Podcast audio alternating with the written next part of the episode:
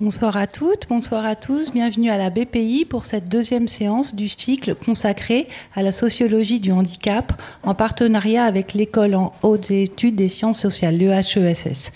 La conseillère scientifique de ce cycle, Isabelle Ville, est parmi nous et je l'en remercie. La première séance de ce cycle a été consacrée à la socio-histoire du handicap à travers ses institutions et l'histoire de ses mobilisations. Ce soir, la séance sera dévolue à l'expérience, à l'intimité et s'intitule Vie publique, vie privée, quelle place pour le handicap? Nous aurons ce soir trois invités, deux d'entre eux sont sur scène. La troisième invitée est Charlotte Puisieux qui va nous rejoindre ou qui est déjà en visio, donc vous pourrez la voir sur l'écran. Pour ceux qui nous suivent en direct, derrière leur écran, vous aurez la possibilité de poser vos questions et vos commentaires sur la page du direct. Ces questions seront recueillies et elles seront posées à la fin de la séance. Ce soir, je tiens particulièrement à remercier Magali Saucé qui va animer cette rencontre. Elle a accepté de remplacer au pied levé Aurélie Damam qui malheureusement est souffrante depuis ce matin. Donc Aurélie, euh, pardon, Magali et socio-anthropologue. Elle est spécialiste du travail social et elle va euh, animer et présenter les trois intervenants de cette séance.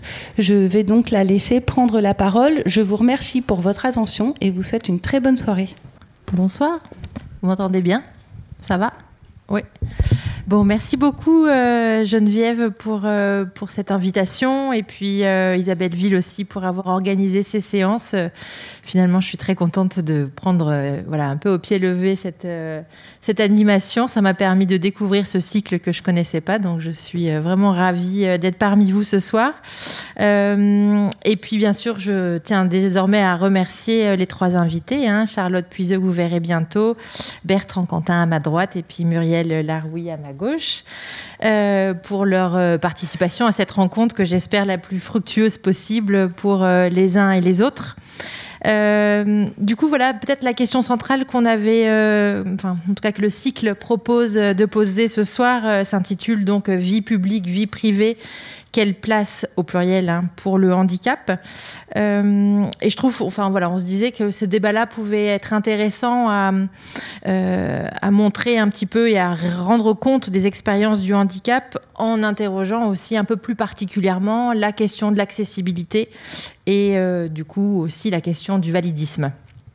Juste, euh, je vous propose quelques mots d'introduction et puis ensuite je présenterai nos invités et on passera à leurs interventions.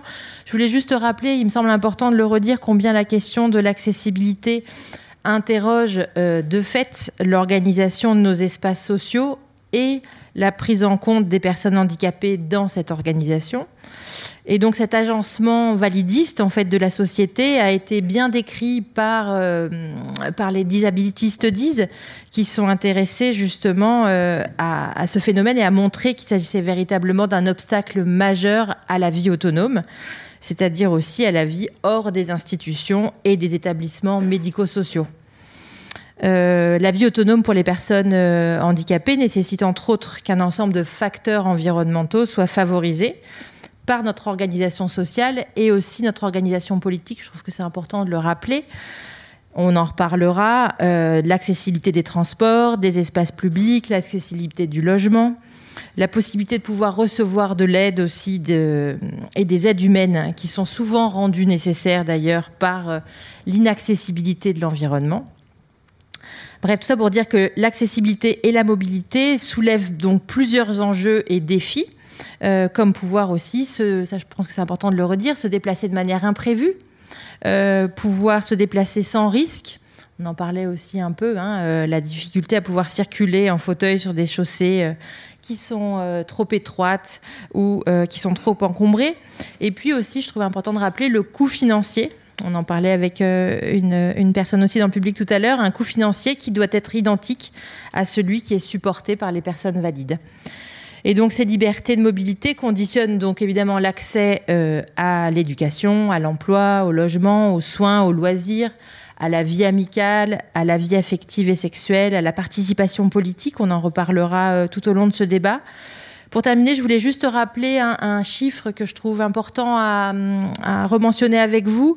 En 2020, euh, le défenseur des droits rappelait que pour la quatrième année consécutive, le handicap est le motif de discrimination pour lequel le défenseur des droits est le plus saisi bien devant euh, les discriminations liées à l'origine, à la nationalité ou à l'état de santé. Donc ça, je trouvais que c'était aussi important de le, euh, de le mentionner et on se doute aussi évidemment que tout le monde ne saisit pas euh, le défenseur des droits. Euh, ces obstacles et ces discriminations structurelles vont donc évidemment entraver la vie en société des personnes handicapées et donc aussi leur citoyenneté. Ça, je pense que c'est aussi quelque chose sur lequel on reviendra euh, tout au long de nos échanges. Donc pour répondre à ces défis et puis réfléchir aussi aux places euh, du handicap dans la vie publique et la vie privée. Donc trois invités vont être avec nous ce soir. D'abord, on écoutera Charlotte Puiseux qui est euh, à distance ce soir. Donc, je vous présente rapidement Charlotte Puiseux. Donc, vous êtes docteur en philosophie, membre du collectif Handi Féministe, les dévalideuses, et de l'association Handi Parentalité. Euh, vous avez beaucoup travaillé sur la question de handicap et de féminisme et aussi sur les sexualités minorisées, des questionnements liés au genre de manière plus large. Euh, vous avez publié un ouvrage euh, que je recommande chaleureusement à tout le monde qui s'appelle De chair et de fer. Alors, je me suis permise de l'emmener parce que je l'avais euh, chez moi. Il a avec une très belle illustration qui nous fait penser à Frida Kahlo. donc, De chair et de fer, vivre et lutter dans une société validiste aux éditions de la Découverte qui est apparu en 2022 et puis un ouvrage auto-édité qui s'intitule Dictionnaire CRIP, qui revient donc sur les notions clés euh, de ce chant euh, assez peu connu en France. Et puis ensuite, on aura le plaisir d'écouter euh, Bertrand Quentin, qui est à ma droite, donc qui est maître de conférence en philosophie à l'université Gustave Eiffel.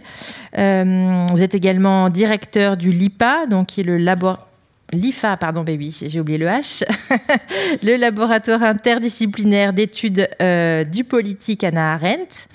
Et vous êtes également responsable du Master 1 euh, de philosophie, notamment dans le parcours éthique médicale et hospitalière appliquée. Donc parmi vos ouvrages euh, de référence, là aussi, on peut citer Des philosophes devant la mort aux éditions du CERF en 2016, et puis Les invalidés, nouvelle réflexion philosophique sur le handicap, euh, pour lequel vous avez d'ailleurs reçu un prix en 2019. Et puis ensuite, on aura le plaisir aussi d'écouter euh, Muriel Laroui, donc, qui est sociologue, autrice de l'ouvrage L'invention de l'accessibilité, qui est apparu en 2011 aux presses universitaires de Grenoble et qui est, euh, ça aussi c'est important de le rappeler, alors je ne l'ai pas avec moi, mais un ouvrage de référence hein, sur la question. Cet ouvrage est tiré de votre thèse de doctorat qui s'intitule euh, L'invention, donc la thèse, hein, de l'accessibilité des politiques de transport des personnes handicapées aux politiques d'accessibilité des transports urbains de voyageurs en France de 1975 à 2005. Et puis enfin, je peux compléter en disant effectivement que vous êtes une spécialiste de ces questions d'accessibilité euh, et vous faites des interventions devant un, large public euh, sur tous ces sujets. Voilà, donc je vous propose dans un premier temps qu'on donne euh, la parole à Charlotte Puiseux. Donc je pense qu'avec la régie, on va faire une connexion en direct. Et puis ensuite, on prendra un temps d'échange, de discussion et on vous donnera aussi la parole. Est-ce que ça va? Je parle pas trop vite pour le... Un peu. Je m'en doutais. donc on va essayer de pas parler trop vite. Vous m'entendez ou pas? Oui, très bien. Ah, bonsoir. Bonsoir Charlotte. Bah, merci beaucoup pour euh, cette introduction et, la présentation de, mon livre. Euh, je suis très heureuse de pouvoir euh, participer ce soir, même si c'est à distance. Hein, mais bon, c'est vrai que au vu justement des, des, difficultés de déplacement et des accessibilités des transports en commun, c'était très compliqué pour moi de venir jusqu'à Paris parce que j'habite assez loin. Donc, je suis vraiment contente de, de pouvoir faire cette intervention en vidéo. Euh, du coup, je vais, je vais essayer de parler ce soir de. de j'ai intitulé mon intervention Le militantisme anti-validiste, histoire et enjeu. Mais après, je vais bien sûr beaucoup aussi parler de, bah, un exemple de, de ce que je peux vivre dans mon quotidien en tant que, que personne, euh, femme handicapée, identifiée comme telle dans la société, puisque moi j'ai un handicap visible, euh, je suis en fauteuil roulant électrique, voilà, je suis accompagnée H24, par des auxiliaires de vie. Donc, euh, donc j'ai un handicap plus que, que visible, facilement identifiable comme tel.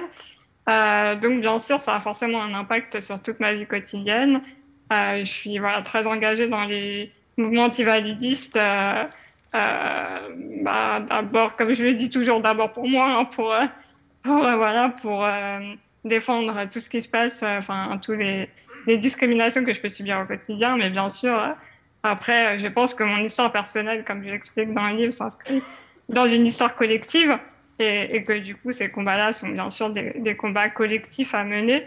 Euh, donc, c'est vraiment important pour moi de lier les deux. Euh, voilà, d'un côté euh, plus théorique et plus, voilà, oui, plus théorique sur les enjeux et l'histoire de ce militantisme, mais aussi forcément abordé d'un point de vue personnel à travers ma propre histoire. Donc, je vais commencer par euh, définir brièvement le validisme, parce qu'on n'a pas beaucoup de temps par contre. Donc, euh, faut j'essaye d'être assez rapide avec des concepts qui sont parfois un peu difficiles. Euh, donc, le validisme, pour, euh, bon, j'ai noté sur la, diapo, mais pour résumer brièvement, c'est le système d'oppression vécu par les personnes handicapées qui fait que dans la société, en tout cas occidentale comme la France, on considère que la vie des personnes handicapées vaut moins que celle des personnes valides. Donc du coup, euh, on, on, hiérarchise euh, les vies entre les deux identités euh, socialement construites que sont celles des personnes valides d'un côté et celles des personnes handicapées. Il y a aussi forcément un antagonisme qui se crée dans le système validiste entre ces deux identités, c'est-à-dire que une personne handicapée est d'emblée exclue de la catégorie valide et pareil, une personne valide est d'emblée exclus de la catégorie de personnes handicapées. Ça peut paraître un peu étrange de dire ça, mais en fait, on va voir que justement, dans les luttes antivalidistes, on s'aperçoit que euh, bah, justement, il, va être très très important de décatégoriser euh, les situations et qu'il y a des personnes qui sont euh, à la frontière des deux euh, identités euh, et que aussi une même personne au cours d'une vie va connaître différentes, les différentes identités. Donc en fait, on va s'apercevoir que euh, qu'on peut pas opposer aussi frontalement euh, les, deux, euh, les deux identités comme le fait malheureusement le système validiste. et du coup, le système validiste, ce qui est important, on pourrait en parler pendant des heures, mais du coup, je vais être obligée d'aborder quelques points précis. Euh, c'est qu'il touche l'ensemble des personnes handicapées, comme je le disais, avec des degrés divers, mais, mais, mais c'est pour revenir à ce que je disais tout à l'heure sur l'histoire de, de, la lutte commune et de, de, de, de l'importance en fait de collectiviser nos histoires euh, parce qu'on s'aperçoit justement que, euh, que ce qu'on vit au quotidien, ben, en fait, euh, des millions de gens le vivent aussi. Et c'est pour ça que ça fait un système, en fait. C'est pas des histoires individuelles qui nous arrivent à nous personnellement parce que notre corps serait ou notre esprit serait défaillant, serait anormal non, en fait, c'est vraiment des histoires collectives qu'on retrouve euh, chez toutes les personnes handicapées. Et euh, c'est comme ça qu'on s'aperçoit que du coup, ça fait système. Et puis, euh, du coup, oui, sur l'idée qu'il y a un jugement, comme je disais, un jugement moral qui associe les bonnes capacités au bon corps. C'est comme ça qu'on crée les catégories valides handicapées, avec un, schéma naturalisé érigé en, idéal universel euh, celui du coup de la validité euh, absolue euh, qui serait qui serait le, le ultime à atteindre et, le gage d'un bonheur absolu. Bon, après, on va vite se rendre compte que c'est pas illusoire, mais, c'est ce que nous fait miroiter le système validiste. Hein. Euh, voilà. Et puis aussi, pour être brève, euh, ça c'est pareil, c'est un sujet très vaste, mais euh, on, s'aperçoit que la société capitaliste euh, et beaucoup, enfin, euh, euh, oui, construit beaucoup les systèmes validistes avec justement ces questions de performativité des corps, des esprits, ces questions de capacité, d'incapacité. le capitalisme est un grand producteur aussi de, situations de handicap en, poussant les corps leur, euh, ben, en les poussant jusqu'à l'extrême de, leur capacité, justement, jusqu'à la rupture euh, on le voit notamment aussi du côté des handicaps psychiques avec des dépressions, burn-out, des suicides. Euh, voilà, donc euh, le capitalisme est régénérateur de handicap aussi. et aussi, ce que je voulais dire, c'était que le validisme, il fait système parce qu'il traverse l'ensemble de la société. Ça aussi, c'est un point essentiel, c'est qu'on le retrouve dans toutes les sphères de la société. voilà, comme Magali l'a dit, on peut le retrouver dans l'éducation, la vie amoureuse, les loisirs, la médecine, le travail, enfin vraiment tout ce qui fait euh, euh, la vie quotidienne euh, des personnes. et du coup, on voit des politiques validistes comme bah, l'abandon du volet accessibilité de la loi de 2005, la loi Elan. On voit aussi dans le milieu médical bah, le fait de, de considérer toujours les corps handicapés comme des corps valides ratés.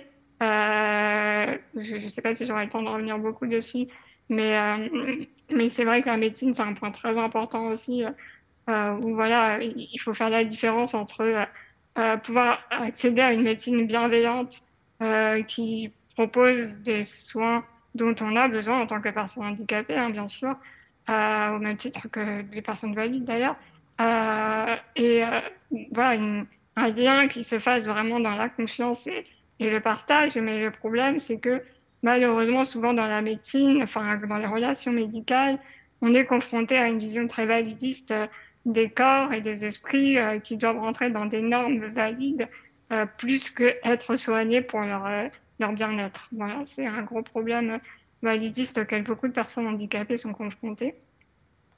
Après, il y a bien sûr l'école, comme on disait, avec les problèmes des AVS, euh, d'AVS à chaque rentrée qu'on constate. Voilà. J'ai peur de, prendre trop de temps. Euh, donc je vais passer. Euh, du coup, j'avais fait un bref, un bref historique, mais je vais aller très très vite du coup. voilà, avec le premier mouvement pour les droits civiques des personnes handicapées en 1960 et l'apparition du fameux modèle social qui va aller à l'encontre du modèle médical alors en place, qui est malheureusement toujours, comme je disais, beaucoup en place, surtout en France. Euh, donc, euh, le modèle médical, c'est de voir vraiment le corps euh, individuel défaillant, donc associer le handicap à un corps individuel défaillant qui doit être soigné, redressé, guéri. Et d'où l'importance dans ce modèle des institutions spécialisées. Le modèle social, quant à lui, il vient s'opposer à ça en proposant d'analyser le handicap comme une expérience collective d'un environnement inadapté. Donc voilà, c'est comme un phénomène de domination produit et pour, enfin, par une société pensée par et pour les valides. Donc, c'est vraiment ce que va développer euh, les Disability Studies. Et puis, on va aussi assister dans un deuxième temps à un autre mouvement qui va, qui va naître de tout ça et d'autres apports, euh, qui va être le mouvement CRIP. Donc, ce mouvement CRIP, il va naître de ce qu'on vient de dire, là, du modèle social, des Disability Studies, mais aussi de tous les apports féministes et queer. Euh, donc, euh, queer, c'est c'est à la base une insulte, ce mot qui signifie étrange, bizarre, tordu, et qui était utilisé du coup par, euh, par les personnes euh, straight, comme on dit, c'est-à-dire hétérosexuelles, genre, euh, pour désigner de façon insultante les, personnes homosexuelles, transgenres, ou toutes les personnes qui avaient une sexualité ou une, voilà, une identité de genre qui dévie des normes dominantes. Et donc, euh, de ce mouvement qui, à la base, euh, n'a pas, enfin, à première vue, n'a pas de rapport avec euh, les questions de handicap et de validisme, sauf que du coup, des militants, militantes handi, queer, hein, qui avaient les deux, voilà, qui se revendiquaient des deux mouvements, vont croiser tous ces apports et, et créer ce qu'on appelle donc du coup le mouvement CRIP. Donc CRIP, ça veut dire cripple en anglais. pareil, c'était une insulte à la base qui veut dire estropié, boiteur, infirme, qui était du coup utilisé par les personnes valides pour désigner les personnes handicapées. Et pareil, elles se sont réappropriées ce mot pour s'auto-désigner CRIP, comme les, personnes queer. Euh, et donc, les personnes CRIP, les militants et militantes CRIP, elles vont mettre en avant les questions d'intersectionnalité, notamment, euh, parce que voilà, elles se sont rendues compte que le premier mouvement des personnes euh, dit pour les droits civiques était tenu certes par des personnes handicapées, mais euh, des hommes euh, blancs, euh, hétéros, cis, et que du coup, il y avait un vrai manque de représentativité de toute une partie de la population handi. Et du coup, le CRIP s'est bah, s'emparer de toutes ces questions. donc voilà, il y a aussi les enjeux antiféministes, pareil, qui vont s'inscrire dans tout ce mouvement CRIP antiféministe et qui vont s'intéresser spécifiquement à l'intersection entre handicap et, genre pour mettre en avant du coup la particularité des expériences vécues au croisement du sexisme et du validisme. Donc là, je vous invite à, aller voir le site des Valideuses, qui est un collectif antiféministe qui euh, aborde précisément ces questions. Donc ça, j'ai voilà, évoqué la naissance du CRIP. Euh, du coup, je voulais revenir euh, rapidement sur les enjeux qui me semblent essentiels en ce moment des luttes antivalidistes sur lesquelles moi je milite et qui me semblent voilà, oui, essentiels pour en tout cas ce que je peux vivre dans mon quotidien ou ce que je peux entendre aussi de, de des militantes euh, avec qui je, peux, travaille. Donc c'est la lutte pour fermer les institutions spécialisées et développer la vie autonome, comme on l'a déjà évoqué, euh, qui est un, enjeu majeur. Hein. C'est un enjeu très complexe et, et, qui va prendre du temps, on le sait, euh, mais, euh, mais les institutions spécialisées sont condamnées par l'ONU comme des lieux de privation euh, des droits humains. Donc en fait, la France a signé des traités euh, qui vont dans ce sens. Donc en fait, c'est plus un débat de savoir si on doit les fermer ou pas. Euh, les questions, c'est comment on fait, euh, quel plan on met en place, quel budget on a. Mais sauf que la France a beaucoup de mal à, à s'engager dans ce processus de désinstitutionnalisation, comme on dit. Ensuite, la lutte pour l'accessibilité des lieux publics, bah, ça va ensemble en fait. C'est-à-dire que dès l'instant où on décide de fermer des institutions spécialisées, d'arrêter de créer des, des environnements à part. Euh, on peut mettre tous les moyens, que ce soit financiers, techniques, dans l'accessibilité des lieux publics communs. Euh, mais en fait, voilà, c'est que tant qu'on n'aura pas pris cette décision vraiment euh, de façon ferme et définitive, il y aura toujours une tension entre les lieux euh, spécialisés et les lieux publics communs, parce qu'en fait, euh, on, va toujours, la France continue de subventionner les institutions spécialisées, de mettre beaucoup, beaucoup d'argent dans ces institutions, ce qui est du coup de l'argent en moins pour l'accessibilité des lieux publics communs. Euh, un autre point important, essentiel aussi, c'est euh, la, question de précarité, euh, parce qu'on s'aperçoit justement, notamment à travers différents travaux de l'ONU qui, qui s'intéressent aux questions de désinstitutionnalisation, que la précarité était la première cause euh, d'envoi des personnes handicapées euh, dans les institutions spécialisées. Donc en fait, lutter contre la précarité, c'est aussi lutter contre l'institutionnalisation. Et, euh, notamment, bah, par exemple, sur la question de l'allocation adulte handicapé, euh, qu'elle puisse être au minimum euh, égale à la barrière du seuil de pauvreté, ce qui n'est pas le cas aujourd'hui, puisqu'aujourd'hui, la hache est en dessous du seuil de pauvreté, donc en fait, ça veut dire que les personnes qui handicapées qui ne peuvent pas travailler et qui vivent de la hache sont condamnées à vivre toute leur vie en dessous du seuil de pauvreté.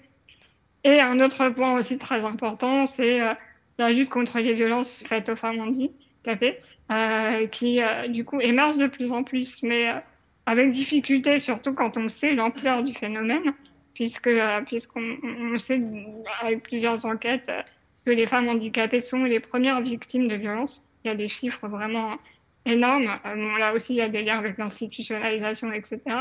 Euh, mais du coup, euh, les luttes féministes commencent à s'emparer un peu de ces questions, mais c'est très compliqué et, il reste encore beaucoup de choses à faire. Voilà. Et du coup, un dernier point que j'aborde vite fait, c'est la question de l'antiparentalité, parce que du coup, je suis aussi militante à l'association antiparentalité, donc c'était important pour moi de parler de ces questions. Euh, puisque moi je suis maman euh, depuis bientôt 7 ans. Euh, et, et, du coup, c'est aussi un gros enjeu de validisme, hein, on va pas mentir, les questions d'accès à la parentalité pour les personnes handicapées. Et je pense d'autant plus pour les femmes handicapées sont compliquées, parce que du coup, il faut trouver des professionnels qui, qui acceptent de vous soigner et qui soient bienveillants. Là, on va pas forcément avec l'autre, euh, malheureusement. Euh, donc c'est compliqué déjà de trouver des structures euh, qui ont les, le matériel nécessaire, il n'y en a pas beaucoup. Et puis ensuite, même dans ces structures-là, on peut être confronté à des attitudes validistes, comme on parlait tout à l'heure. Euh, moi, ça a été un peu mon cas, mais voilà, je n'ai pas trop le temps de, de, de, de parler de, de, tout ça. Mais, mais en tout cas, je pense que les questions d'antiparentalité, elles sont essentielles en fait pour penser aussi au-delà la parentalité dans son ensemble. je pense qu'on y reviendra peut-être dans la discussion. mais, mais moi, en tout cas, en militant, bah, encore une fois, de ma propre place de maman Andy, je me suis rendu compte à quel point ce qu'on pouvait dire euh, sur ces questions-là d'antiparentalité pouvait aussi servir à toutes les personnes qui, se, qui, qui veulent, qui sont parentes, euh, et encore plus les femmes, on va pas se le cacher, euh, et que du coup, ça pouvait ouvrir sur un vrai questionnement autour de euh, quelle société on veut pour nos enfants, euh, comment s'occuper de nos enfants collectivement, euh, comment, du coup, aider aussi les femmes euh, valides ou handicapées. Mais là, en l'occurrence, on parle souvent des femmes valides qui ont euh, des burn-out, enfin des, des, dépressions postpartum, la charge mentale, etc. En fait, toutes les questions qui touchent l'ensemble de la société peuvent vraiment être aussi bah, portées dans les questions d'antiparentalité. Euh, voilà. Et du coup, moi, je, je suis même au relais de l'association antiparentalité. Donc, ça veut dire que dans ma région, j'essaye, comme je peux, d'accompagner euh, les futurs ou les jeunes parents, parentes euh, en situation de handicap. Voilà, du coup, bah, j'ai mis mon livre qui, qui, qui explique de façon plus poussée euh, tout ce que je, un peu je viens de vous dire.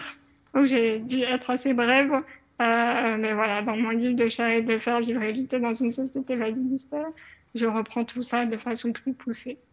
Voilà, et j'avais mis quelques références aussi autres euh, qui parlent des questions hein, d'enjeux antivalidistes, euh, souvent d'un point, de vue, enfin, d'un point de vue situé, puisque c'est des militantes en situation de handicap qui ont écrit ces livres. Voilà, merci beaucoup.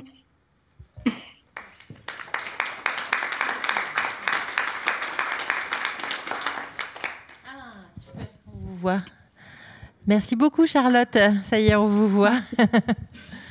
Merci beaucoup d'avoir respecté le temps. C'était pas facile. Je sais que c'est toujours euh, euh, très frustrant de ne pas pouvoir présenter plus longuement euh, la richesse et la complexité de votre pensée et de votre travail. Euh, mais on, prendra un petit temps de réflexion euh, après, d'échange. Bon, merci beaucoup. Donc, du coup, on passe la parole à Bertrand Quentin. Oui, merci.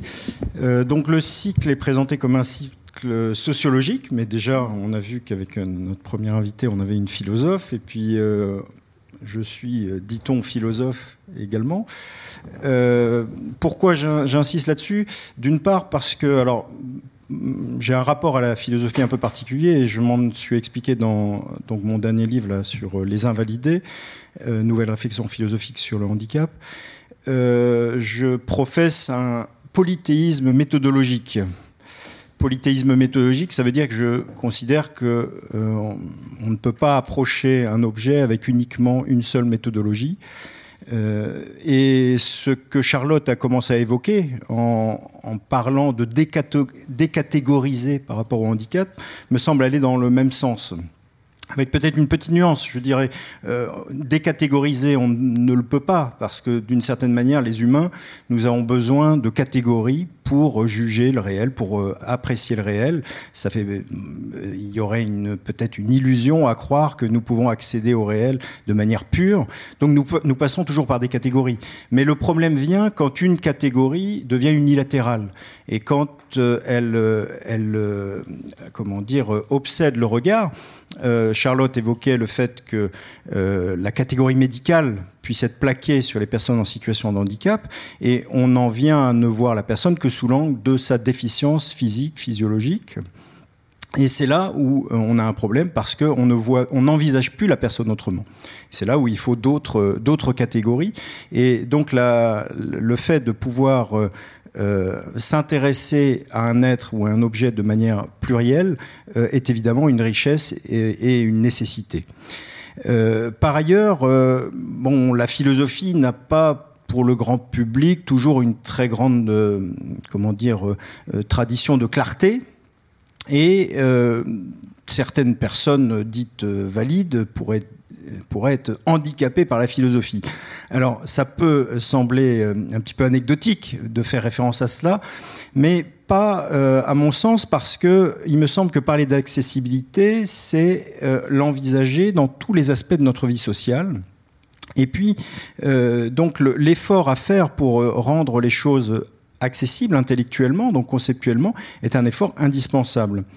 Euh, bon, certains qui connaissent le facile à lire et à comprendre, euh, pour eux, je dirais que je m'efforce de faire de la philosophie en falque. Et euh, les philosophes devraient faire cet effort de, clarté conceptuelle.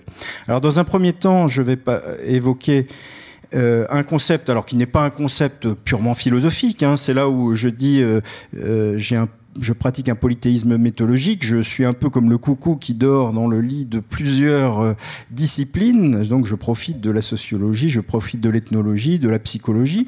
Et là, en l'occurrence, c'est un concept euh, dont on trouve une des sources euh, chez un ethnologue du début du siècle, enfin, du siècle précédent, 1909. C'était Arnold van Gennep qui avait développé dans un ouvrage intitulé Les rites de passage, l'idée que nous pouvions être euh, un rite de passage euh, ni tout à fait à l'extérieur, ni tout à fait à l'intérieur de la société. Et la liminalité, euh, étymologiquement, ça vient du latin limen, qui veut dire le seuil, le seuil de la maison. Donc on est sur le seuil, ni tout à fait à l'extérieur, ni tout à fait à l'intérieur.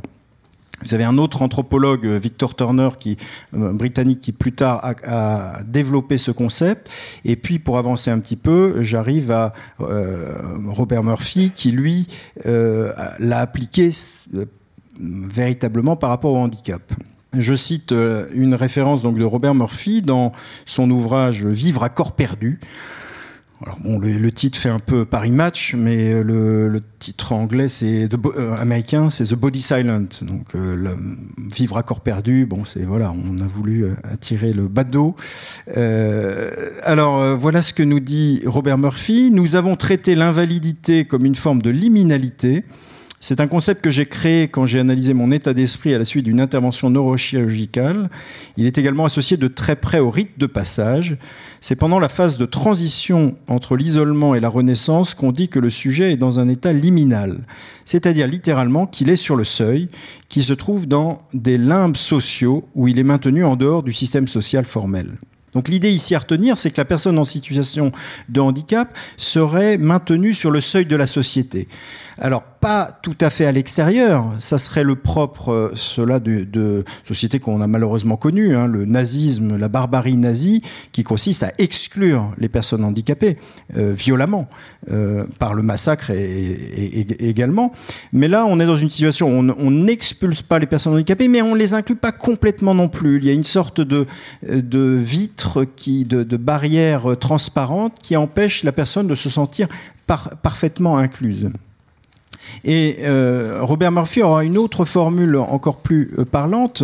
Il nous dira que les handicapés à long terme ne sont ni malades, ni en bonne santé, ni morts, ni pleinement vivants, ni en dehors de la société, ni tout à fait à l'intérieur.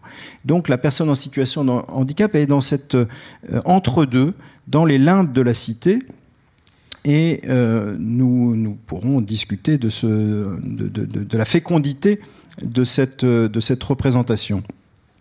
Je passe à une deuxième euh, partie pour euh, aussi dire des choses qui peuvent sembler évidentes euh, à des chercheurs, à des universitaires qui travaillent dans le champ de la sociologie, mais pour le grand public, ce n'est pas du tout si évident. Donc le fait que le handicap n'est pas la déficience. Le grand public a tendance à, être focalisé sur l'aspect physique du handicap, sur la, donc la déficience. Voilà, il manque un, sens, une main, un bras, une jambe, donc quelque chose de ce type. Euh, mais, euh, et là je reprendrai le titre d'un article de 1977 de euh, Motez qui disait à s'obstiner, Bernard Motez, à s'obstiner contre les déficiences, on augmente souvent le handicap. À s'obstiner contre les déficiences, on augmente souvent le handicap. J'aime beaucoup ce titre parce que justement, il montre la distinction à faire entre déficience et handicap. Alors, donnons une illustration très basique. Euh, lorsqu'une personne en fauteuil roulant arrive devant un bus à l'ancienne, c'est compliqué pour elle de rentrer. Euh, donc, euh, si elle rentre, il y a une déficience importante et un handicap important. Si en revanche, la société fait installer des bus qui ont des planchers surbaissés. Lorsque la personne arrive avec son fauteuil roulant, elle peut rentrer directement dans le bus. Et là, on peut dire que la déficience est restée la même, mais que le handicap a diminué. Hein, manière de comprendre que le concept de handicap est un concept relatif et qu'il euh, augmente ou diminue selon la société, selon la manière dont la société s'organise. Et bon, ce qui m'intéressait aussi dans la formule de Bernard Mottez en 1977, là, c'est parce que euh, c'est bien avant Fougerolas, bien avant euh, la théorie donc du, du, processus de production du handicap, mais on a déjà ces idées-là. Et Bernard Mottez définit le handicap en disant le handicap, c'est quoi? C'est l'ensemble des lieux et des rôles sociaux desquels un individu ou une catégorie d'individus se trouve exclu en raison d'une déficience. Donc, chose étrange, il décrit le handicap non pas par un manque physique, mais par un lieu ou un rôle social. Donc selon que les habitations sont mal adaptées, selon que les, euh, trottoirs sont mal faits, euh, pour en tout cas un fauteuil roulant, euh, la personne va voir son handicap augmenter. Selon que la luminosité, les tailles d'affichage à la mairie sont mal pensées, là aussi le handicap va augmenter. Donc nous avons une importance, il y a une importance à réfléchir les structures spatiales et architecturales de nos sociétés pour justement rendre euh, la vie possible, accessible ou davantage accessible. Mais, et c'est ce sur quoi je voulais quand même attirer l'attention, il peut y avoir un, danger avec ce discours qui se focalise sur l'aspect physique de l'accessibilité. Et j'en arrive donc à mon troisième point, pour une accessibilité relationnelle, donc concept que j'ai développé dans Les Invalidés. Euh, bien sûr que le handicap augmente ou diminue selon euh, l'organisation physique de la société, mais euh, je voulais ici évoquer Annelise Chabert, qui est une amie handicapée, qui, aime beaucoup aller à la piscine et qui racontait à quel point il y avait pour elle un défaut français dans la pensée de l'accessibilité. Je la cite. Contrairement à des pays comme l'Allemagne, nous considérons en France qu'un ensemble est accessible à un fauteuil dès lors qu'il n'y a besoin d'aucune intervention humaine autre que celle de l'usager ou de celui qui l'accompagne et que la technique euh, pourvoit seule aux besoins. Cette image de l'accès est très réductrice dans la mesure où le jour où la technologie est défaillante, l'accès devient impossible. L'accès n'est pas qu'une affaire de porte large, de logo aménagé ou de plan incliné, c'est aussi une affaire humaine d'accueil et d'équipe. Et elle me donnait l'exemple d'une situation où, euh, arrivant à la piscine euh, où elle avait l'habitude d'aller, donc c'est une piscine où elle était euh, descendue dans le bassin avec un bras articulé, un, appareil de mise à l'eau, et on lui dit un jour ah ben non vous n'allez pas pouvoir vous baigner aujourd'hui parce que l'appareil est en panne. Et là, on voit à quel point, si on est focalisé sur des techniques d'inclusivité qui rendre invisible le handicap. Dès que euh, la technique est en panne, le handicap réapparaît de manière violente. Et là, en l'occurrence, on pourrait dire qu'il n'était pas très difficile pour euh, un maître nageur de prendre dans ses bras euh, Anne-Lise euh, et de la descendre dans le bassin directement. Alors vous me direz, oui, dans le médico-social, on sait qu'il ne faut pas faire des gestes de ce genre parce qu'on peut casser son dos à force de faire des gestes de ce genre. bien sûr, quand on fait ça 50 fois par jour, mais là, en l'occurrence, c'était peut-être la, seule personne qui arrivait à la piscine de la journée, donc c'était pas un, gros risque pour un, un bodybuildé de maître nageur. Et là, encore une fois, il peut y avoir l'inquiétude en se disant qu'une personne handicapée, euh, c'est peut-être dangereux de la manipuler, mais euh, il y a une accessibilité communicationnelle. Hein. on peut parler, on peut. Et Anne-Lise aurait très bien pu expliquer, mais il n'y a pas de problème. Vous pouvez euh, me prendre, je ne suis pas en, verre, et vous allez pouvoir me, déposer dans l'eau sans problème. Mais vous voyez, la focalisation sur l'aspect technique peut créer de mauvais réflexes qui, qui amènerait finalement à prendre l'habitude de ne pas avoir de contact. D'où mon insistance sur l'idée d'accessibilité relationnelle. Euh, qui nous euh, qui nous oblige finalement à, avoir euh, comment dire un rapport physique et réel aux personnes. Et nous avons finalement quelque chose comme une baguette magique qui n'est pas de faire disparaître une déficience mais de faire diminuer le handicap ou de le faire augmenter si nous n'y faisons pas attention. Alors ça c'est vrai aussi dans le domaine de la communication. Une personne qui a un phrasé très difficile euh, par exemple, Jolien, qui est quelqu'un de maintenant relativement connu, qu'on voit à la télévision, etc., euh, il faut un petit effort pour euh, comprendre ce qu'il dit. Il y a un, phrasé. Donc, l'habitude de, de, patienter, d'écouter davantage forme notre oreille et ensuite on se rend compte bah, qu'on peut comprendre beaucoup mieux ce qu'il veut nous dire. Donc, euh, lorsque vous faites cet effort-là, vous faites diminuer le handicap de l'autre. Donc, nous avons chacun ce pouvoir. Euh, ce n'est pas seulement euh, un pouvoir de type technique. Voilà, je, termine là-dessus et puis je pense qu'on va reprendre ensuite avec le débat sur ces idées. Merci beaucoup, Bertrand. Merci beaucoup. Un timing absolument parfait. Du coup, je propose. Mince. Tu es plus habile que moi, hein. je crois que là vraiment. Elle est très sensible. Hop. Euh, de passer la présentation de Muriel Laroui. Voilà. Est-ce que ça se connecte? Oui, super. Voilà, ben, je vous donne la parole, Muriel. Il n'y a pas besoin. Bonsoir à tous et à toutes. Merci pour euh, l'invitation. Donc, je suis très contente de venir vous parler d'une recherche que j'ai conduite euh, il y a déjà maintenant 20 ans, euh, puisque les résultats sont issus d'une thèse conduite en 2000, entre 2001 et 2005. Donc, c'est une recherche à un instant T sur comment est-ce qu'on est passé d'une politique, d'une politique de transport des personnes handicapées à une politique d'accessibilité au transport. Et donc, comment on est passé euh, avec un travail collectif à construire une politique publique et à inscrire cette politique dans le champ des politiques publiques. C'est-à-dire qu'on est sorti du monde euh, et de la sphère individuelle, familiale, à, à, un problème pris en charge par la puissance publique.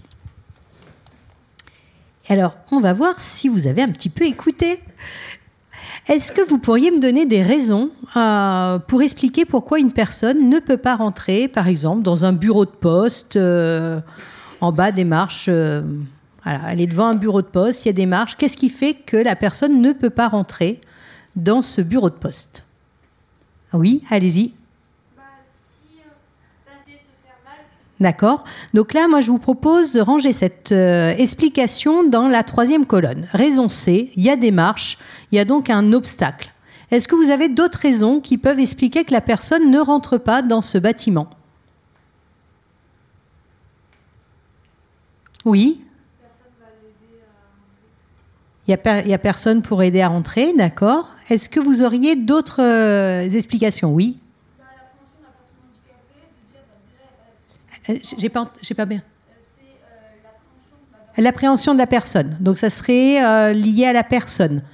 Donc là, on va mettre ça dans les colonnes euh, A et B à, voir. Est-ce que vous avez encore d'autres, d'autres explications? Voilà. Donc là, on, est, on passe directement dans la dernière colonne, une revendication politique. Pourquoi ne pas avoir directement fait accessible? Donc, selon l'explication que l'on avance, on ne va pas proposer les mêmes solutions.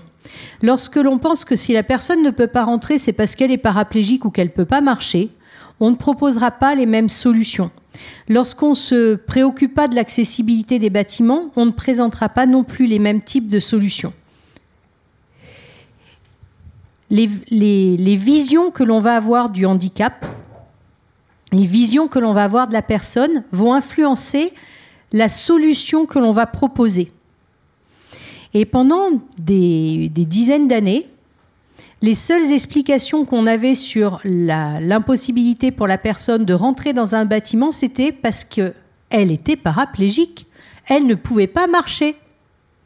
On était vraiment centré sur la personne. Une vision très individuelle. Et quand on est centré sur la personne et qu'on essaye de travailler l'accessibilité, on va essayer de proposer des solutions comme va faire le médecin. C'est-à-dire qu'on va greffer l'environnement, on va continuer à construire des bâtiments avec des marches, mais alors derrière le bâtiment, on va greffer une petite rampe qui permettra à la personne de passer les marches. Mais oui, parce que comme c'est pour la personne, euh, bah, on va greffer l'environnement pour la personne comme on lui aurait greffé un bras. Mais lorsqu'on commence à se dire, mais en fait, c'est peut-être les marches qui gênent. C'est peut-être pas la personne qui n'est pas capable des marches de les monter. C'est parce qu'il y a des marches qui l'empêchent de rentrer. On va peut-être agir directement sur l'environnement. Et donc, dans les années 75, à partir de la loi de 75 et dans les années 80, la seule image que l'on va avoir, c'est cette image de euh, on va greffer l'environnement. Donc les urbanistes, quand on leur disait il faut faire des choses pour les personnes handicapées, ah ouais, mais je suis pas médecin, moi à part greffer et rajouter une rampe, je sais pas faire autrement. Par contre, lorsqu'on commence à lui dire mais en fait c'est parce que c'est l'environnement et c'est parce qu'il y a des obstacles que la personne ne peut pas rentrer, est-ce que vous pouvez pas faire un environnement différent? Ah ouais, j'avais pas pensé qu'on pouvait faire de plein pied. Et donc il va pouvoir penser autrement son métier. Il va plus avoir l'impression que c'est euh, le. On lui demande de jouer un rôle qui n'est pas le sien. Il va être dans son rôle de travailler euh, en tant qu'architecte à faire un, un, bâtiment accessible. Et puis il y a vraiment la vision politique, revendiquer autre chose et une autre manière de concevoir. Et ça, ça ne se fait pas tout seul. Il va falloir des gens qui aident à concevoir le handicap différemment. Donc ils vont beaucoup euh, en France et on va beaucoup aller chercher ce qui se fait au Québec, au Canada, avec toute la, référence conceptuelle du handicap de situation. Et euh, il y a un petit groupe de militants hyper pertinents qui sont chacun isolés dans leur structure, qui vont, grâce à la loi de 75, avoir une instance dans laquelle se réunir une fois par mois. Cette instance, ça s'appelait le comité de liaison pour les transports des handicapés. Donc on était bien sûr le transport des personnes handicapées. Dans la loi de 75, c'est pas l'accessibilité. On est là sur une, idée de euh, il faut permettre aux personnes handicapées de pouvoir se déplacer. On n'est pas capable de penser qu'elles puissent se déplacer comme tout le monde avec des choses accessibles puisque euh, il n'y a pas de solution. Hein Les shadows qui disent bien s'il n'y a pas de solution, il n'y a pas de problème il n'y a pas de bus accessible, il n'y a pas de problème d'accessibilité au bus puisqu'il n'y a pas de solution. Donc on va bien être à trouver des solutions pour permettre aux personnes de se déplacer et les solutions vont être des solutions spécifiques. Euh, la vague rose qui a fait qu'en 1977, il y a énormément de villes qui sont passées aux mains de la gauche, la rose, hein, les villes roses, il y a eu une explosion de mise en place de transports spécialisés. Le droit au déplacement, était euh, assuré par du transport spécialisé, parce qu'on ne concevait pas autrement. Il n'y avait pas de gens qui avaient inventé encore les bus à plancher surbaissé. On avait encore des châssis de camions hein, pour, faire, pour, euh, pour les bus. Et donc on est encore sur une vision très médicale, fonctionnelle. Mais c'est quand même déjà un premier cap, c'est-à-dire que le déplacement des personnes handicapées ne repose plus uniquement sur la famille la société va prendre en charge et va créer une politique pour le transport des personnes handicapées. Donc on est bien du passage de la sphère privée à la sphère publique, avec des solutions spécialisées au démarrage, et petit à petit, grâce à l'action de ces militants et à des innovations. Alors les innovations, c'est quand il y a une invention qui passe et qui est acceptée et adoptée par le corps social. On vous parle toujours du fil à couper le beurre. Ben, le fil à couper le beurre, il devient une innovation lorsqu'on est capable de tous l'utiliser. Et l'invention qui va changer la donne dans les années 80, c'est qu'en Allemagne, il y a un petit constructeur qui va créer et inventer les bus à plancher surbaissé. Alors, est-ce que vous pensez qu'il le fait pour les personnes handicapées? Non. Non. En Allemagne, vous avez une société qui impose aux femmes de rester six ans à la maison lorsqu'un enfant naît. Et puis s'il y a un deuxième enfant qui naît deux ans plus tard, ben, ça lui rajoute deux ans de plus à la maison avec les enfants. Il ne faut pas aller travailler, il faut s'occuper des enfants. Et donc ces femmes, euh, si on veut qu'elles continuent à faire des enfants, il faut leur permettre de sortir lorsqu'elles ont des enfants. Et leur permettre de sortir pendant les 6 à 8 ans, jusqu'au moment où les enfants vont rentrer à l'école. Il n'y a pas l'école maternelle, c'était pas encore très développé dans les années 80, il n'y avait pas de kita jusqu'à l'âge de 6 ans, donc c'est bien aux mamans de s'occuper des enfants jusqu'à 6 ans. Et pour permettre à ces femmes de se déplacer, il fallait créer des bus à plancher surbaissé qui permettaient d'accueillir les poussettes. Et ah En plus, ça permet de faire plein d'autres choses. Pas mal. Donc voilà, on a une invention. 87, 88. On se dit, bah, pourquoi est-ce que la France n'a pas des bus à plancher surbaissé dans l'année qui suit? Hein? Une invention, une innovation. Eh non, le bus à plancher surbaissé va mettre quelques années de plus à être adopté en France. La fin des années 80, début des années 90, je ne sais pas si vous vous rappelez, le taux de chômage le plus fort qui soit 12, 13, 14, 15% de chômage en France. Il est hors de question qu'on aille acheter des bus à l'étranger. Il faut acheter des bus en France, auprès du seul producteur national, Renault Véhicule Industriel, qui en 87 venait juste de sortir un nouveau modèle de bus et qui ne pouvait pas en créer un nouveau directement. Il fallait attendre qu'il ait rentabilisé ses usines et ses chaînes de production pour pouvoir ensuite proposer des bus à plancher surbaissé que les collectivités allaient pouvoir acheter. Donc une invention, une innovation. Et les militants, ce petit groupe de militants va vraiment contribuer à développer et à adopter une nouvelle manière de concevoir le handicap avec les solutions à associer.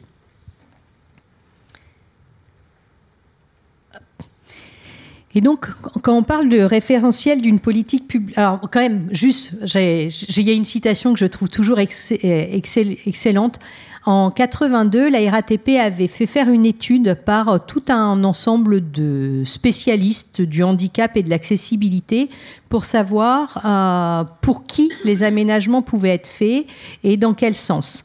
Et donc, euh, l'étude avait essayé de catégoriser les personnes handicapées. Et il y avait un groupe même, les personnes en fauteuil roulant, ben, il y en avait certains, ils étaient utopistes. Et vous savez pourquoi ils étaient utopistes? Parce qu'à l'époque, je vous lis la citation qui était mise dans le rapport, leur comportement montre une fuite dans l'imaginaire. Le handicapé se projette dans un discours où il s'imagine pareil aux autres. Vous imaginez quand même Pareil aux autres. Où il revendique que le monde environnement s'adapte à lui.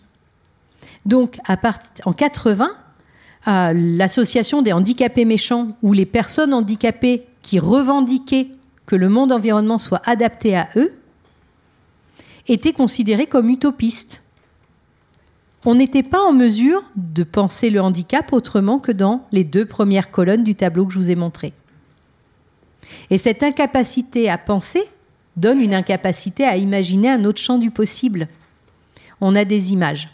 Et une politique publique, ça se construit aussi avec des images, des valeurs, des normes, et puis une théorie de l'action. Et ce petit groupe de militants, il va avoir une vraie capacité à dire, ben voilà, on ne va pas faire le transport pour des questions de solidarité, mais pour des questions d'égalité. On veut les mêmes solutions que les autres. On ne veut pas être transporté à part.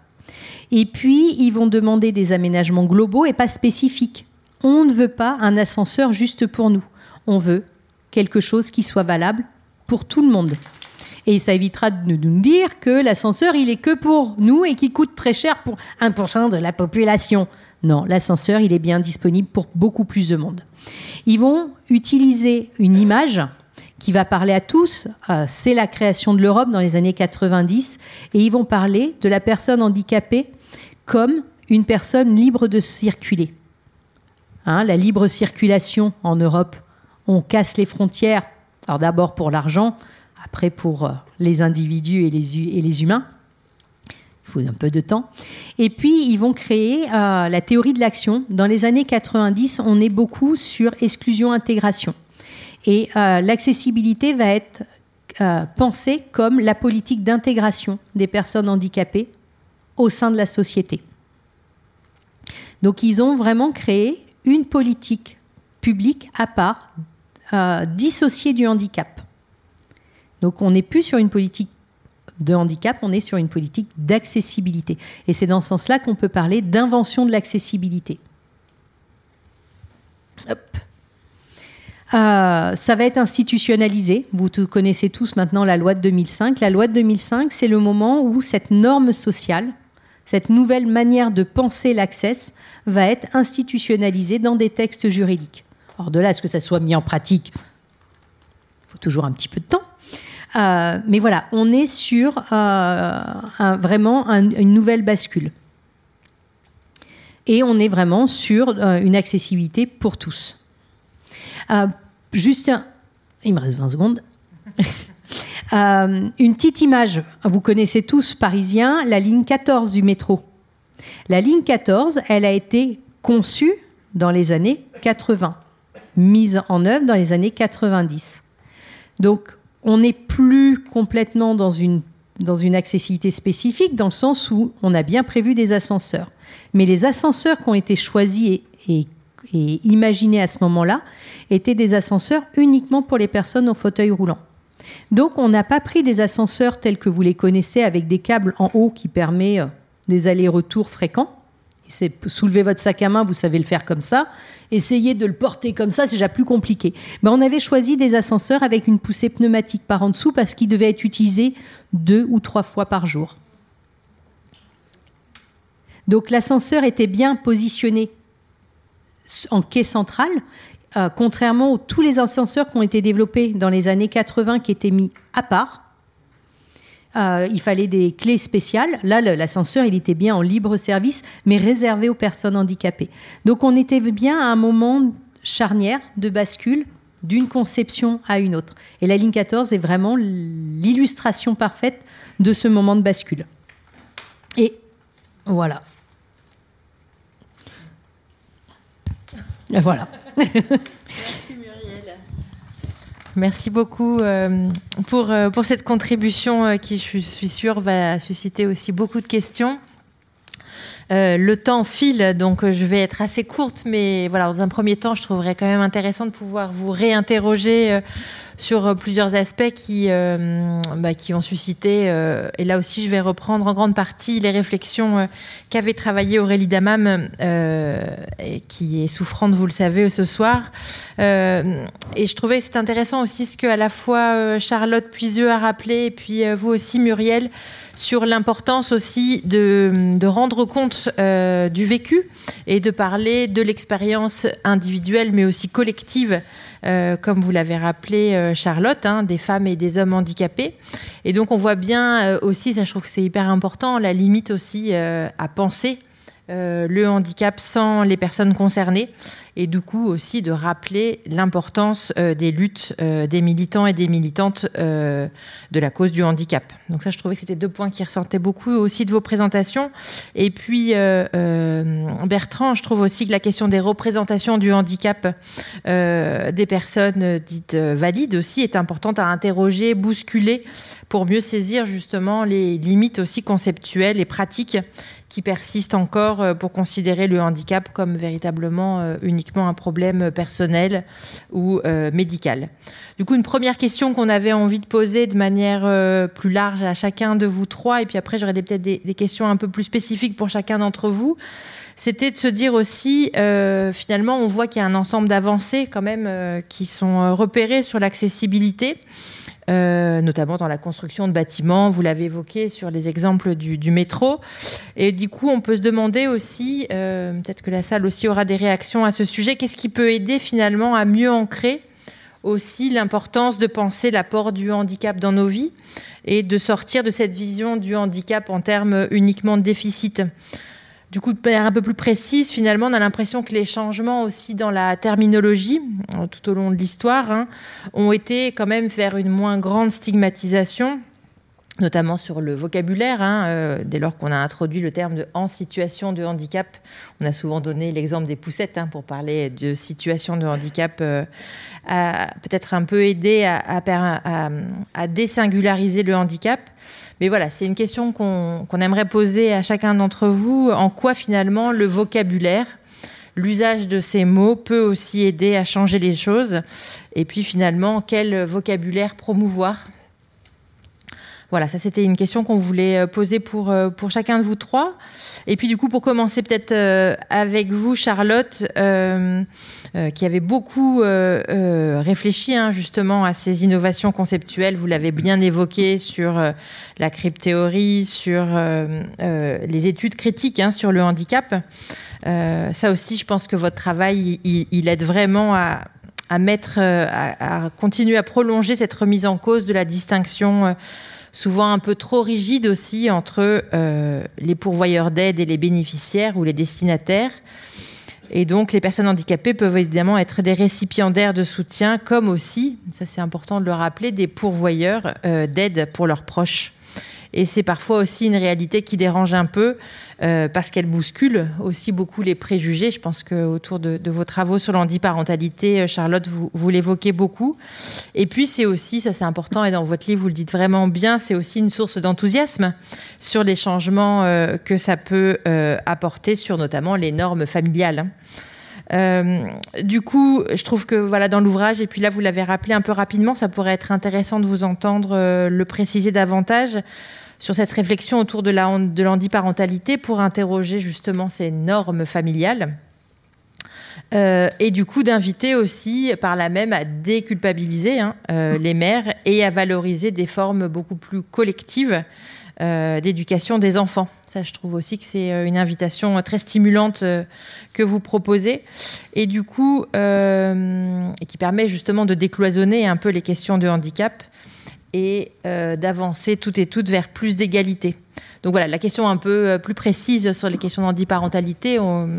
Est-ce que vous avez la sensation, vous avez parlé de la difficulté à trouver des professionnels, est-ce que vous avez la sensation quand même qu'on avance un petit peu euh, de ce côté-là? Alors, il y a plusieurs points du coup. J'ai essayé de pas m'embrouiller. déjà, je voulais juste revenir sur la question, parce que forcément, ça m'a fait tellement écho à mon vécu la question du métier, enfin de la ligne 14. Ah Parce que moi, je suis une Parisienne, j'ai vécu 30 ans à Paris, euh, dans le 13e, donc à proximité de la ligne 14. Hmm. Et enfin, quand vous en avez parlé, ça m'a tellement rappelé deux choses. Euh, parce que, bah, comme beaucoup de personnes utilisatrices de fauteuils, j'ai été très enthousiaste euh, de l'arrivée de cette ligne. Euh, j'ai vite déchanté. Hein, bah, et maintenant, je comprends pourquoi ces ascenseurs ne marchaient jamais. Donc, euh, parce que voilà, c'était devenu un calvaire. Enfin, cette ligne, elle a, elle a apporté tellement d'espoir et elle a été tellement une source de déception euh, parce qu'au final, on pensait euh, bah, qu'on allait pouvoir enfin utiliser le métro, voilà, comme tout à chacun, chacune, pour aller à nos loisirs, travailler ou je ne sais quoi. Et en fait, c'était juste impossible. Les ascenseurs, ils marchaient jamais. Enfin, moi, je me souviens avoir même écrit à la RATP euh, tellement j'en pouvais plus et avoir reçu pour ça les réponses. Mm. Le prospectus de la ligne 14 où il y avait cette phrase que je n'oublierai jamais. Mm. Je me suis dit vraiment, mais euh, c'était euh, se déplacer est une liberté fondamentale. Ouais. Bon, du coup, en fait, j'ai eu aucune réponse de pourquoi ces ascenseurs marchaient jamais, de qu'est-ce qui pouvait être fait pour trouver une solution. Euh, et, en plus, j'ai reçu ce prospectus qui me disait, comme si je n'étais pas au courant, euh, que euh, me déplacer était une liberté fondamentale, liberté que la, la, RATP bafouait allègrement avec ses, cette ligne 14 et ses ascenseurs qui ne fonctionnaient jamais.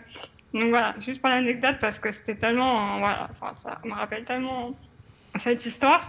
Ensuite, du coup, sur l'utilisation des mots, hmm. Euh, bah, moi, je suis une grande. Euh, enfin, j'ai étudié beaucoup dans ma thèse la question du retournement du stigmate. Et, et, ça touche beaucoup au vocabulaire. Euh, j'en ai parlé avec le mot queer, avec le mot creep. alors bon, c'est vrai que c'est un peu compliqué à transposer dans un contexte français parce que bah, quand on touche au vocabulaire, c'est aussi lié à un contexte culturel, voilà, d'un pays en particulier. Euh, mais en tout cas, ces mots-là, euh, du coup, notamment aux États-Unis, ils ont été, bah, comme je disais, c'est des insultes que la communauté concernée par ces insultes s'est réappropriée. Et, et, moi, je trouve ça, enfin, je trouve que c'est un travail très important et, et euh, même si on le voit à moindre échelle en France avec justement le mot handicapé, où on, a vu la promotion de, de la, comment, de, de la de personnes en situation de handicap. Beaucoup de personnes handicapées veulent qu'on utilise cette expression. Moi, je suis pas forcément. voilà, après, ça peut être utile pour dans les textes pour pas se répéter, euh, changer d'expression. Mais moi, je trouve que l'expression personne handicapée, euh, on doit se la réapproprier aussi en tant que militante et militant euh, handicapé, que c'est pas un gros mot d'être handicapé. Et que du coup, je trouve qu'il y a justement, on pourrait travailler sur cette, ce concept de retournement du stigmate autour de, du mot handicapé et, de l'expression personne handicapée. Et moi, je me revendique personne handicapée. Je pense que que justement, euh, voilà, il n'y a pas à avoir honte de se revendiquer tel, euh, enfin, d'être une personne handicapée. Après, je comprends tout à fait toute la charge négative que ça peut traîner et il y, a, y, a, tout ça à travailler, bien sûr. Euh, c'est tout, tous les processus de retournement du stigmate à opérer. mais je trouve que c'est quelque chose qu'on ne doit pas abandonner. Enfin, je trouve que c'est intéressant de travailler là-dessus. Après, c'était sur la question de l'entraide. Euh, oui, euh, bah, oui, oui, moi j'en ai parlé un peu dans mes différents travaux où euh, le problème de toutes ces notions aussi, ça touche à la vulnérabilité. Je sais que Bertrand Quentin en parle beaucoup. bon, je suis sûrement moins au fait de ces questions que lui, mais enfin, philosophiquement parlant, mais, mais en tout cas, de ce que j'ai pu travailler, c'est en fait l'idée qu'on stigmatise la vulnérabilité quand elle est associée au handicap, justement, mm. et, et, que du coup, on oublie totalement en fait que la vulnérabilité, c'est juste une donnée euh, de la condition humaine, de, de nous tous, de nous tous valides handicapés, enfin voilà, qu'à à des moments donnés, on est vulnérable selon certains contextes, selon certains environnements, euh, voilà, enfin, je pense que même une personne valide se retrouve euh, au milieu du désert, elle va se sentir vulnérable, et parce qu'en fait, on a besoin les uns des autres euh, les unes des autres pour euh, bah, répondre à nos besoins euh, qui font notre quotidien. Sauf que, sauf que bah, pour une personne valide, c'est des besoins qui sont essentialisés, comme on dit, naturalisés, qui font partie de, voilà, de, de notre quotidien, de la construction sociale de notre quotidien, où les, réponses à ces besoins sont, sont totalement voilà, rendues naturelles. Et, par contre, quand c'est des besoins euh, émis par une personne handicapée, là, ça va être tout de suite stigmatisé. Euh, on va mettre en, en, relief sa vulnérabilité de façon très péjorative.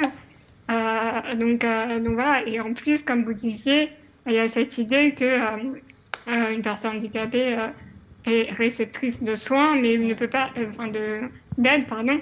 mais du coup, on oublie en fait cette réciprocité qui fait que elle peut aussi offrir son aide à, d'autres personnes de façon différente, euh, euh, mais qu'il y a un vrai échange qui peut se faire, euh, comme dans toute relation humaine, j'ai envie de dire. mais, mais cette idée, elle est perdue parce que quand on parle du handicap, on pense beaucoup à la charité, et dans la charité, voilà, c'est une relation d'aide, comment dire, hiérarchisée en fait, c'est-à-dire une personne va apporter son aide euh, à une autre personne qu'elle considère euh, euh, en difficulté ou inférieure et qu'elle va venir sauver. Donc, donc en fait, on perd totalement cette notion de réciprocité dans la, question de la charité. Voilà. Et après, la question de oui, l'antiparentalité. Bah, comme je l'ai évoqué tout à l'heure, oui, je pense que, que les luttes antivalidistes autour de la parentalité, donc voilà, les luttes autour de l'antiparentalité, elles sont bénéfiques à toute la société euh, parce qu'elles permettent en fait de repenser euh, les normes familiales comme a pu le faire déjà euh, les, familles queer. Hein, dans un premier temps, on a eu déjà ce, ce, mouvement pour repenser les normes familiales et montrer que les enfants pouvaient être heureux en dehors d'une famille avec un papa, une maman, de façon très très, comment, très normative. Mm. Euh, donc déjà, il y a eu tout un travail euh, par les familles queer euh, sur ces questions-là. Mm. Et, et, les personnes handi, et même handi-queer, on pourrait même aller jusque-là, puisqu'on parlait de CRIP tout à l'heure, mais en tout cas, les personnes handi poussent aussi à, à, toutes ces réflexions et aident à inventer des nouvelles parentalités, comme, comme je dis dans mes travaux, à montrer bah, encore une fois, les questions d'entraide mutuelle, mmh. le fait que les enfants aussi, voilà, il y, a une importance à penser des parentalités plus collectives, à décharger, on va pas se mentir encore une fois, les femmes, hein, beaucoup, des, charges parentales qui s'exercent sur elles. et que tout, enfin ouais, toutes les luttes euh, anti-validisme sur la parentalité aide vraiment à penser toutes ces questions. Hmm. Merci beaucoup Charlotte, euh, c'était euh, très complet. Euh, du coup, peut-être pour passer la parole à Bertrand, en écho à ce que vous avez évoqué, puis aussi dans, votre ouvrage sur les invalidés, dont vous avez rendu compte beaucoup, enfin, d'un certain nombre de, concepts assez centraux qui, le traversent. On sent bien, vous réfléchissez beaucoup à l'importance de penser du coup les relations dans les questions d'accessibilité et de pas seulement euh, promouvoir une accessibilité qui pourrait finalement se passer de l'humain. Et du coup, peut-être ça aurait été intéressant que vous reveniez sur une expression qui, qui, était assez stimulante et très intéressante, qui nous renvoie aussi à la question difficile des points de vue hein, qu'on adopte dans les relations avec autrui. C'est ce que vous appelez euh, la notion de compensation euh, inopportune. Mmh. Et euh, voilà, ça me semble important de préciser du coup, pour pas oublier la capacité d'agir de l'autre hein, et de pas oublier justement cette question de l'autonomie au nom de la protection. Tout à fait. Euh, si je peux me permettre de rebondir quand même par rapport à la question du vocabulaire. Et aussi, oui. Euh, oui, euh, alors justement, j'en ai parlé dans Les Invalidés, mais ne nous faisons pas trop d'illusions. Ce pas les mots qui nous permettent de changer le monde, même si c'est important quand même. mais rappelons-nous que étymologiquement, enfin que le, mot handicap, même s'il a une vieille histoire, et au départ c'était un jeu pratiqué par les, Anglais avec un chapeau, et on pariait sur un objet qui était sous un chapeau, et donc c'était le hand in cap, la main sous le chapeau. On, on, repérait, est-ce qu'on avait bien imaginé le bon prix pour le bon objet Voilà ce qu'était au départ le hand in cap, le jeu du hand in cap. Donc il y avait l'idée un peu d'aléatoire.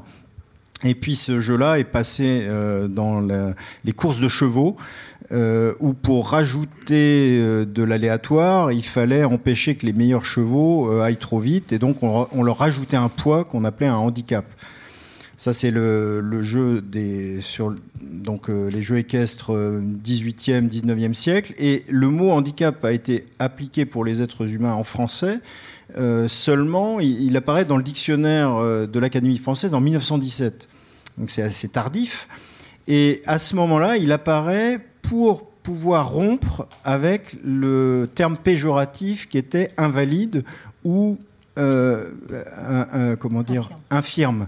qui étaient des termes donc dévalorisant. Donc on fabrique, c'est un néologisme, on fabrique un nouveau mot, et comme il est tout nouveau, tout neuf, tout beau, euh, il ne peut qu'être positif. Et on se dit, voilà, le handicap, ça, ça aura une, notion de compensation qui sera obligatoirement positive. Et on voit qu'après euh, des décennies, ce, ce mot a lui-même été chargé d'affects négatifs, au point que dans les cours de récréation, les enfants peuvent se traiter d'handicapés dans un sens négatif. Donc c'est là où on voit que euh, vouloir absolument fabriquer des mots qui, qui nous obligerait à penser bien.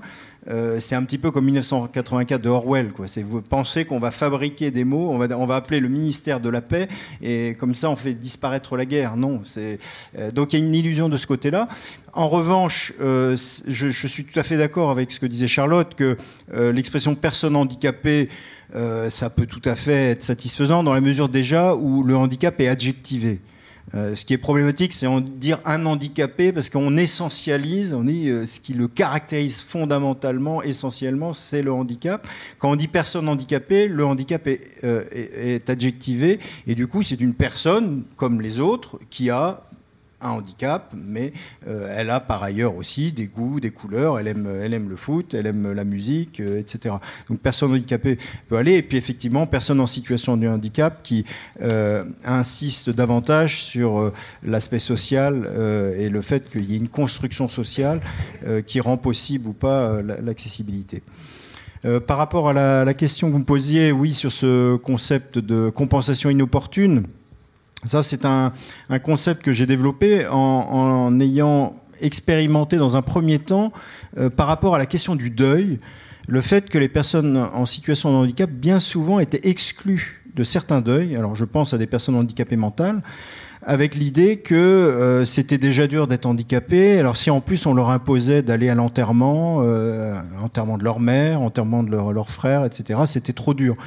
Et là, c'est quelque chose qui m'a choqué parce que euh, je me suis dit, on, part de l'idée qu'il faut faire une compensation parce que c'est dur d'être handicapé, mais on fait la compensation au mauvais endroit évidemment que d'un point de vue psychologique, on a tous besoin de faire un travail de deuil lorsqu'un proche euh, est décédé.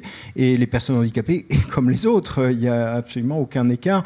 Et euh, sous prétexte de faire une compensation, en réalité, on éjecte la personne du monde commun. Et là, on n'est pas dans un monde accessible de ce point de vue-là. Euh, alors ça, c'est quelque chose auquel j'ai pensé à travers cette idée du deuil, et ensuite je me suis rendu compte que ça se déclinait dans bien d'autres situations où euh, on peut euh, donc euh, avec de bonnes intentions se dire tiens on va compenser alors dans le milieu hospitalier par exemple on peut compenser les efforts que peut faire une personne handicapée en se disant bon c'est un peu dur pour elle actuellement dans la période et la personne va sortir plus handicapée qu'elle n'est rentrée parce que on aura trop compensé par rapport à, des mouvements qui pourraient être naturels pour elle. Euh, et alors, je voulais rebondir aussi sur l'idée de liminalité, euh, sur un, exemple que donnait euh, un de mes étudiants, qui s'appelle Olivier Carré, qui a publié un article dans la revue Éthique en ligne. Donc, c'est sur le net, vous faites revue éthique, c'est l'université Gustave Eiffel. Et donc, il expliquait que dans un établissement qu'il connaît très bien, vous aviez quatre personnes handicapées mentales qui avaient décidé, qui avaient un projet, c'était d'aller en boîte de nuit. Et donc, elles sont allées voir le directeur de l'établissement en disant voilà, euh, on aimerait, alors avec deux accompagnateurs, deux éducateurs, euh, donc on aimerait pouvoir aller en boîte de nuit un samedi soir, etc. Alors le directeur dit ah mais c'est une très bonne idée, mais je vais vous en proposer une encore meilleure. Ce que je vais faire, c'est que on va louer la boîte de nuit pour l'ensemble de l'établissement un après-midi, et on pourra même inviter d'autres établissements à venir. Et donc c'est ce qui a été fait, et c'est devenu euh, tous les mois un, moment de rendez-vous. Euh, voilà. Mais voyez que cette manière de régler les, problèmes, c'est une manière d'exclure, en, tout en ayant de bonnes intentions, en se disant voilà, euh, on va avoir la boîte de nuit pour nous tout seuls, mais on est en dehors du monde, monde commun. Donc méfions-nous des, bonnes intentions. Euh, et euh, donc c'est là où on a, on a beaucoup à réfléchir. C'est, euh, bah, Muriel évoquait le, le fait que euh, à la RATP, on n'envisageait pas qu'on puisse changer l'univers. C'était dans les années 80. Hein. Autour de nous. ah bah oui, mais le, un univers mental, c'est long à changer. Hein. Donc on, on, a aussi ces, ces, ces problèmes-là. Donc avant les questions de vocabulaire, il y a l'univers mental, la, la conceptualisation des choses qui est importante à travailler. Et pour euh, faire le pont, arriver à concevoir différemment, les mots ont quand même leur sens. Et le fait d'avoir créé le mot accessibilité a permis euh, de penser autrement. Et euh, dans l'univers dans lequel j'évolue, on ne parle pas de personnes en situation de handicap. Par contre, on passe son temps à parler de situation de handicap, puisque je suis avec des gens qui agissent pour l'accessibilité. Et le fait de parler de situation de handicap, ils cherchent les barrières et donc ils cherchent à supprimer les barrières. Donc euh, il y a quand même les, mots peuvent avoir quand même euh, une utilité pour penser différemment. C'est pas eux qui font tout, hein, mais ça permet d'ouvrir une autre manière de, d'appréhender une situation. Euh, et sur le, les mots, il n'y a pas que les mots, il y a les images. Quelle est l'image de l'accessibilité? Le fauteuil roulant. Le fauteuil roulant, est devenu le symbole de l'accessibilité. Vous allez sur une page internet pour avoir les infos sur l'accessibilité. Vous cliquez. Pour savoir si le bâtiment est accessible, vous regardez s'il y a l'image du handicap. Donc les images peuvent aussi avoir euh, beaucoup de sens. Et moi, je voulais revenir sur euh, le, le, côté, euh, ce que vous avez abordé, de remettre de l'humain. En France, alors, il faut quand même savoir que l'accessibilité, ça a une dimension culturelle énorme. On ne propose pas la même accessibilité en Angleterre ou en France, en Allemagne ou en France ou en Espagne. Dans les pays anglo-saxons, le service est indispensable, obligatoire. De reposer sur la technique n'est pas une bonne chose. Un, bâtiment avec, qui propose des services, s'il n'y a pas l'humain présent, n'est pas un bon service. Alors qu'en France, avoir de l'humain, c'est de l'esclavage et nous sommes dans un monde d'ingénieurs. La solution technique est forcément la meilleure. Et donc, voilà, il y a quand même une dimension culturelle. En France, l'accessibilité est définie comme avec la plus grande autonomie. S'il y a une intervention humaine, ce n'est plus de l'accessibilité, ou en tout cas de la bonne accessibilité. En Angleterre, dans le métro, avoir quelqu'un qui vous ouvre le portillon est considéré comme le must. En France, avoir quelqu'un qui viendrait ouvrir le portillon n'est pas considéré comme une bonne accessibilité. Il y a une dimension culturelle qu'il faut tout le, temps aller chercher. Euh, voilà, donc le monde d'ingénieur, la dimension culturelle, la plus grande autonomie, on va avoir voilà, des différences qui vont permettre, parce que l'on va aller regarder comment c'est ailleurs, de se rendre compte que euh, euh, l'objectif peut être le même, mais les moyens et les stratégies pour atteindre cet objectif ne seront pas les mêmes. Et ça, la dimension culturelle, l'environnement dans lequel on baigne va influencer. Hmm. je trouve que c'est très intéressant ce que vous relevez sur euh, aller voir ailleurs et voir aussi comment à l'étranger on peut... Euh, Sans pour autant dire que c'est la bonne solution. c'est la bonne solution dans un environnement culturel hmm. à un moment donné. Hmm. Euh, les transports spécialisés en 77, c'était extraordinaire. Les personnes pouvaient enfin bouger. Alors je crois qu'on commence à avoir des interventions à la salle. Oui, c'est l'heure. Vous avez complètement raison. Merci Muriel. On a deux. Attendez, c'est parce que c'est enregistré, il faut que vous preniez le micro, Sinon, après, l'enregistrement ne marchera pas. Euh, je suis étonné que vous n'ayez pas prononcé tous les trois euh, le terme d'inclusivité, de, société inclusive. Parce que moi, je voyage pas mal, je, je suis amputé de jambes depuis 40 ans, et je voyage pas mal. Et quand je suis allé euh, en Hollande, quand je suis allé au Canada, je suis tombé sur des sociétés beaucoup plus inclusives que la société française.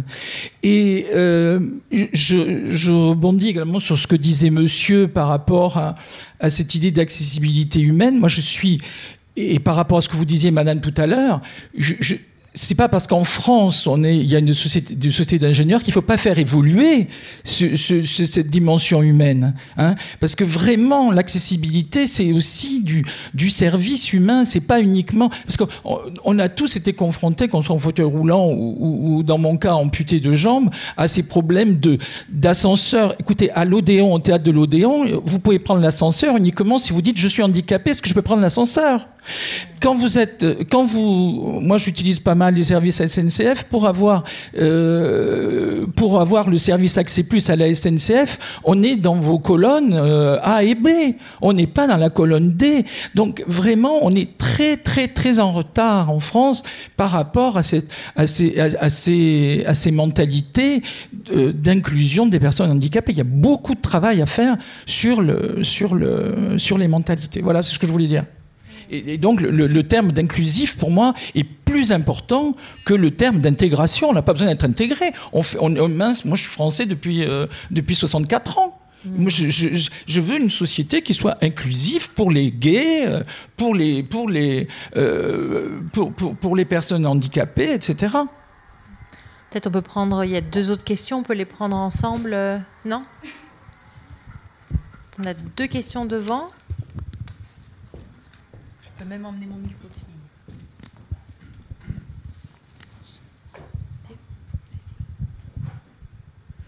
Bonsoir. Alors, je ne sais pas si vous m'entendez, si. Alors, ça va être très dur parce que j'avais plein, plein, plein de petites flèches dans ma tête depuis mm. tout à l'heure parce que vous avez fait vos exposés à la suite. Je me dis, tiens, tiens, tiens, tiens. Donc, mm. j'espère que je vais réussir à me souvenir de tout. Alors, je vais commencer en espérant que ça, ça me rappelle depuis le début. C'est que moi, je suis référente handicap. Euh, je suis moi-même en situation de handicap, handicapé euh, visuel. je suis référente en handicap dans une grande, euh, à la mairie de Paris, donc une grande, une grande organisation. Et euh, j'ai suivi euh, plusieurs conférences, peut-être que quelqu'un que vous connaissez, c'est Serge Bersold, qui milite, lui, pour qu'on passe de référent handicap à référent accessibilité en milieu professionnel. je trouve que c'est très intéressant parce qu'en effet, c'est plus euh, le, projecteur est plus mis sur la personne, mais sur l'accessibilité et donc les locaux et donc euh, pas que les locaux d'ailleurs, mais en tout cas l'accessibilité du cadre bâti et des et je trouve ça très intéressant parce que euh, et puis quand je vous entends, ça me fait beaucoup de bien. Sauf que moi qui suis sur le terrain, enfin vous êtes sur des terrains aussi, mais oh là là, on en est loin. Hein. Enfin, en tout cas pour ce changement de paradigme, euh, on en est vraiment loin parce que même des gens qui sont d'ailleurs ingénieurs, qui sont euh, super et qui disent en situation, faut pas dire handicapé, faut dire en situation de handicap, donc qui se protègent un peu comme ça en disant oui on est moderne, on a compris, etc., etc., rapportent toujours les problématiques à la personne. D'ailleurs, moi, on me dit que je suis la seule personne dans mon bureau qui m'occupe des situations individuelles. Alors, je milite en disant non, non, non, non. Euh, et puis, des fois, ça nous. Enfin, je pense que ça fait avancer un peu tout le monde, mais on en est quand même très très loin. Euh, par exemple, là, on travaille sur un aménagement euh, pour une personne, et euh, c'est notamment un aménagement du cadre bâti, et j'ai dû demander à la médecine une conclusion médicale. Et je dis, mais ça, c'est de l'accessibilité du cadre bâti, pourquoi aller demander à la médecine prévention de, enfin, machin? Ah bah oui, c'est comme ça. Et puis, bon, bah, des fois, j'explique, et puis après, bah, je fais, bon, d'accord. Et je cède parce que c'est la seule. Enfin, parce que je pense qu'il y a plein de gens qui sont pas mûrs euh, pour, euh, pour rentrer dans ce genre de, de réflexion et euh, être sensible et en, termes de en termes de représentation et puis aussi en termes politiques de ce que ça, de ce que ça, ce que c'est, c'est exigeant enfin, intellectuellement pour les personnes, pour plein de personnes qui ont plein de problématiques professionnelles à gérer, qui sont à 10 milliards de kilomètres du handicap de les convaincre là-dessus quand on est en minorité, nous, à expliquer ce genre de choses. Après, alors, c'est bien. Déjà, j'ai une petite truc de cocher, je vais essayer d'aller très vite. Par rapport à la compensation, euh, qu'est-ce que je voulais dire? Oui, donc vous disiez la compensation. Enfin, monsieur, vous avez parlé de la compensation, et moi qui suis en, en, référent handicap, des fois aussi la compensation, plus que la, enfin, la compensation, on a l'impression qu'on met du plus. L'accessibilité, on rend disponible quelque chose la compensation, on dépense de l'argent pour équiper une personne, et bien souvent ça dédouane aussi euh, euh, le collectif euh, de, de, s'impliquer personnellement. Donc dans le, dans le relationnel que vous, que, que, vous évoquiez, dans la compensation relationnelle, alors que on sait très bien qu'un outil de compensation va jamais réparer une personne et que forcément il y a de la compensation collective dans des pratiques qui se modifient, parce que avoir une personne handicapée, bah oui, enfin, j'ai plein d'exemples en tête, mais en tout cas, des outils de compensation, c'est vraiment en l'heure, quoi, de, se dire que tiens, on va lui mettre ça, ça, ça et ça, puis là, elle va fonctionner du tonnerre de Zeus, euh, et voilà. Et après, moi, je suis d'origine marocaine, handicapée, enfin bref, donc j'ai tous les stigmates, hein, je, cumule, je suis une femme. Euh, au Maroc, pour le coup, il n'y a aucune technique, aucune aide technique, et c'est que de la, compensation euh, individuelle ça fonctionne très bien pour le coup. Il y a plein de barrières qui sont levées parce que euh, on vous prend par la main, on vous porte, on fait tout lever à la. Enfin, c'est du bricolage permanent. Et puis, comme vous disiez, Madame, oui, bah, ça dépend en effet euh, l'accessibilité, ça, et puis euh, la compensation, etc. Ça dépend toujours des contextes, des, cultures, des, moyens, des voilà. J'espère que j'ai ratissé très large. Et oui, encore une dernière chose, c'est la dernière. Et oui, enfin, par rapport à l'autonomie, je trouve que c'est une notion qui est vraiment ambivalente parce que à la fois on a, enfin, euh, je sais pas comment, c'est juste une pensée comme ça, euh, en disant, enfin pas pousser, mais en disant oui, le droit d'être autonome. Enfin bien sûr, bien sûr. Euh, après, est-ce qu'on est, enfin voilà, est-ce que aussi moi maintenant j'ai ma chienne guide hein, qui est là, qui est très sage comme vous pourrez le remarquer. Depuis que je avec ma chienne, plus personne me propose d'aide par rapport à la canne dans le métro parce que et j'en discutais avec une personne qui s'est un peu ouverte là-dessus, qui disait ah, mais on n'ose pas parce que on pense que si on te propose de l'aide, ça va entraver ton autonomie et c'est très honteux et on peut pas faire ça, ça va te diminuer donc on peut pas te proposer d'aide. Voilà. Donc ça c'est l'autonomie des fois c'est un petit peu pervers, hein, c'est euh, c'est un peu enfin voilà. Voilà. Merci beaucoup pour euh, ce témoignage aussi. Et une question derrière, oui, et après on vous laisse euh, répondre. Merci. Euh, j'aurais une question. Est-ce que vous pourriez, j'ai pas tout à fait compris ce que c'était que la liminabilité. Est-ce que vous pourriez me donner un exemple? J'ai peut-être mal prononcé par contre. la liminalité, c'est justement de ne pas être, euh, de rester sur le seuil de la société, de ne pas pouvoir y rentrer véritablement. Et j'ai donné cet exemple des, quatre personnes qui souhaitaient aller dans une boîte de nuit le samedi soir. Et au lieu de pouvoir rentrer dans la société, euh, ce qu'on leur propose, c'est on va louer la boîte de nuit euh, un jour où il n'y a personne dite valide, mais uniquement euh, pour l'établissement. Donc là, ça veut dire qu'on fait semblant de rendre la société accessible, c'est qu'ils ont le droit d'aller dans la boîte de nuit, mais ils y vont un autre jour que les autres, et euh, c'est cette situation de seuil. Euh, voilà. Ok, oui, j'ai compris. Merci beaucoup. Peut-être, euh, du coup, si on peut aussi continuer à répondre. Je sais pas, Charlotte, je me dis peut-être vous avez envie de répondre sur la question de l'inclusivité, sur la société inclusive. Euh. Non.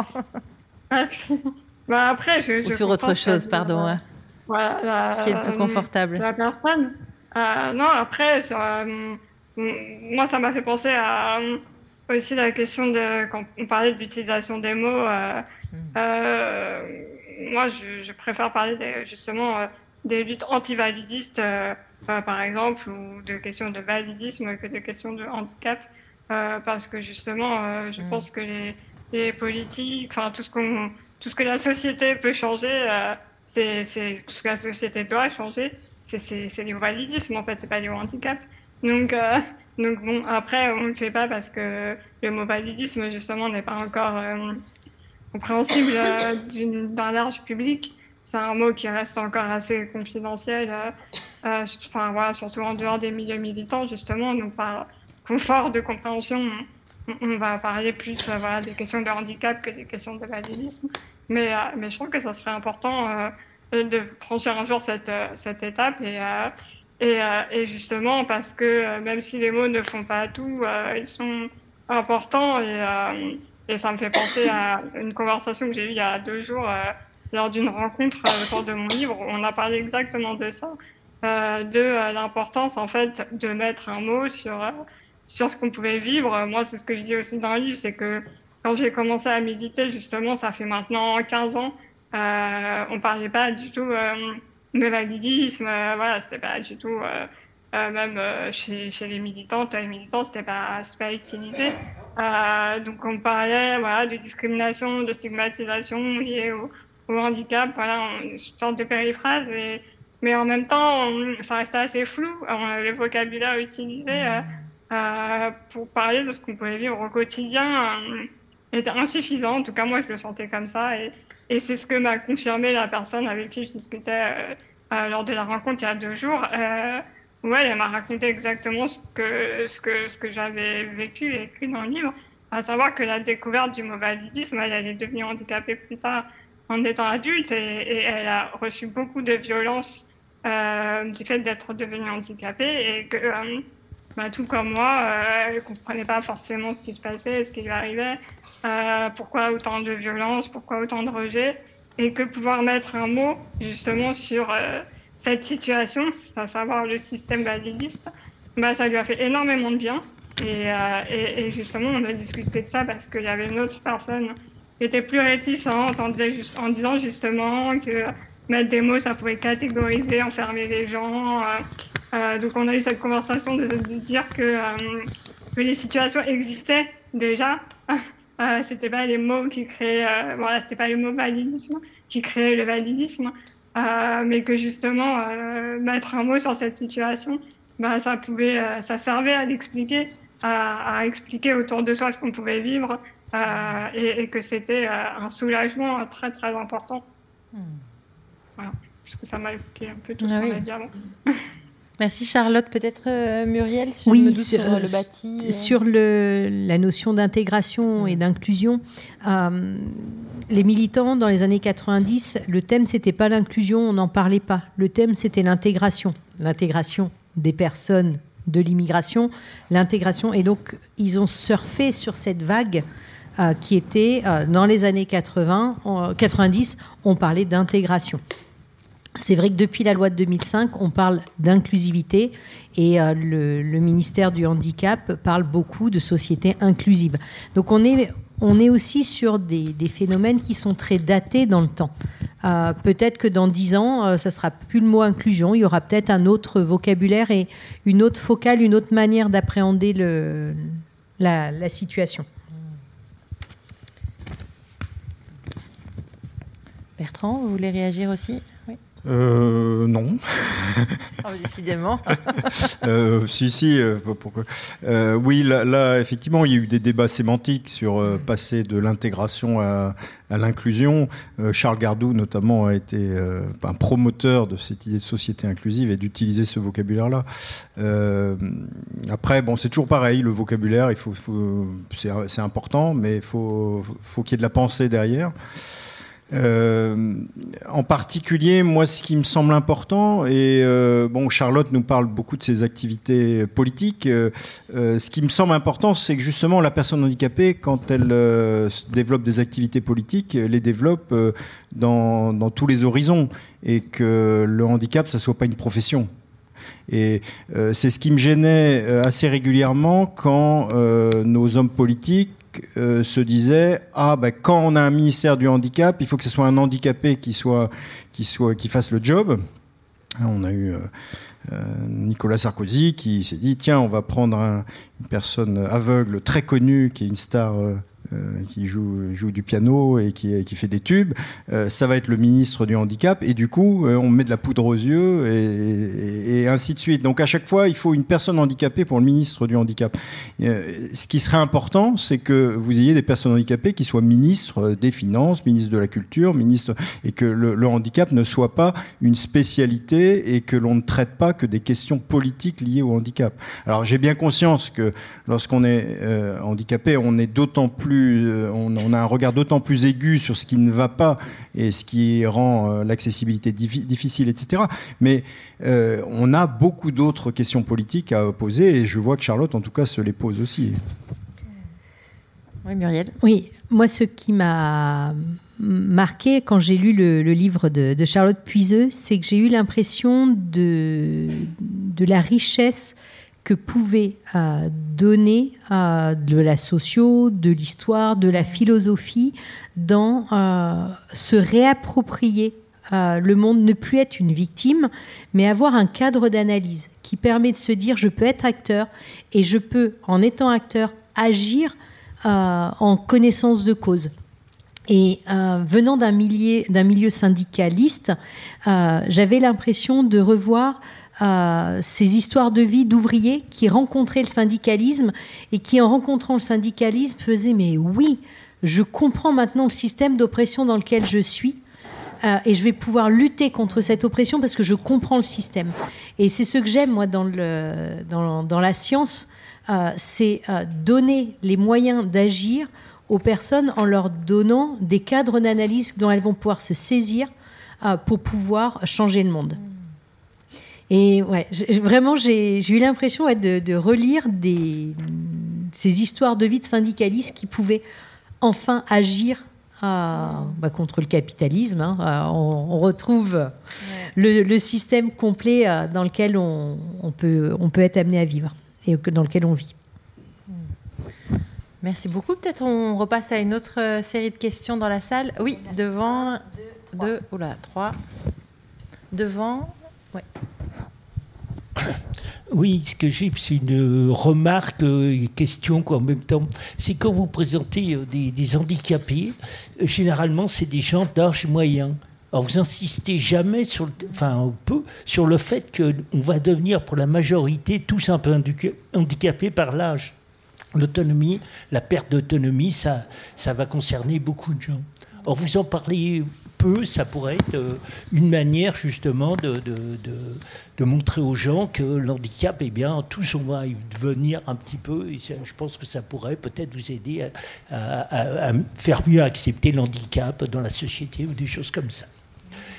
Puis la deuxième remarque que je voulais faire, c'est euh, c'est que les handicaps, ils ne sont pas euh, égaux dans la société. C'est-à-dire qu'il y a certains handicapés, alors je pense par exemple aux aveugles, qu'on aide beaucoup plus que par exemple que d'autres handicaps et tout ça. Les gens qui sont avec une canne blanche, euh, enfin je vois au marché où je sais pas, il y a beaucoup de gens qui disent on va essayer de session, le prendre le bras, d'essayer de l'emmener, de traverser, etc.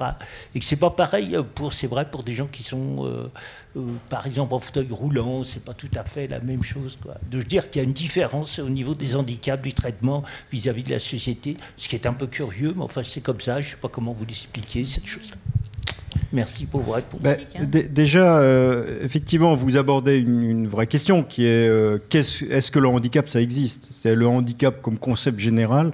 il y a des handicaps, des handicaps variés, effectivement, qui est et il peut y avoir des sociétés qui euh, vivent relativement bien avec certains handicaps et pas avec d'autres.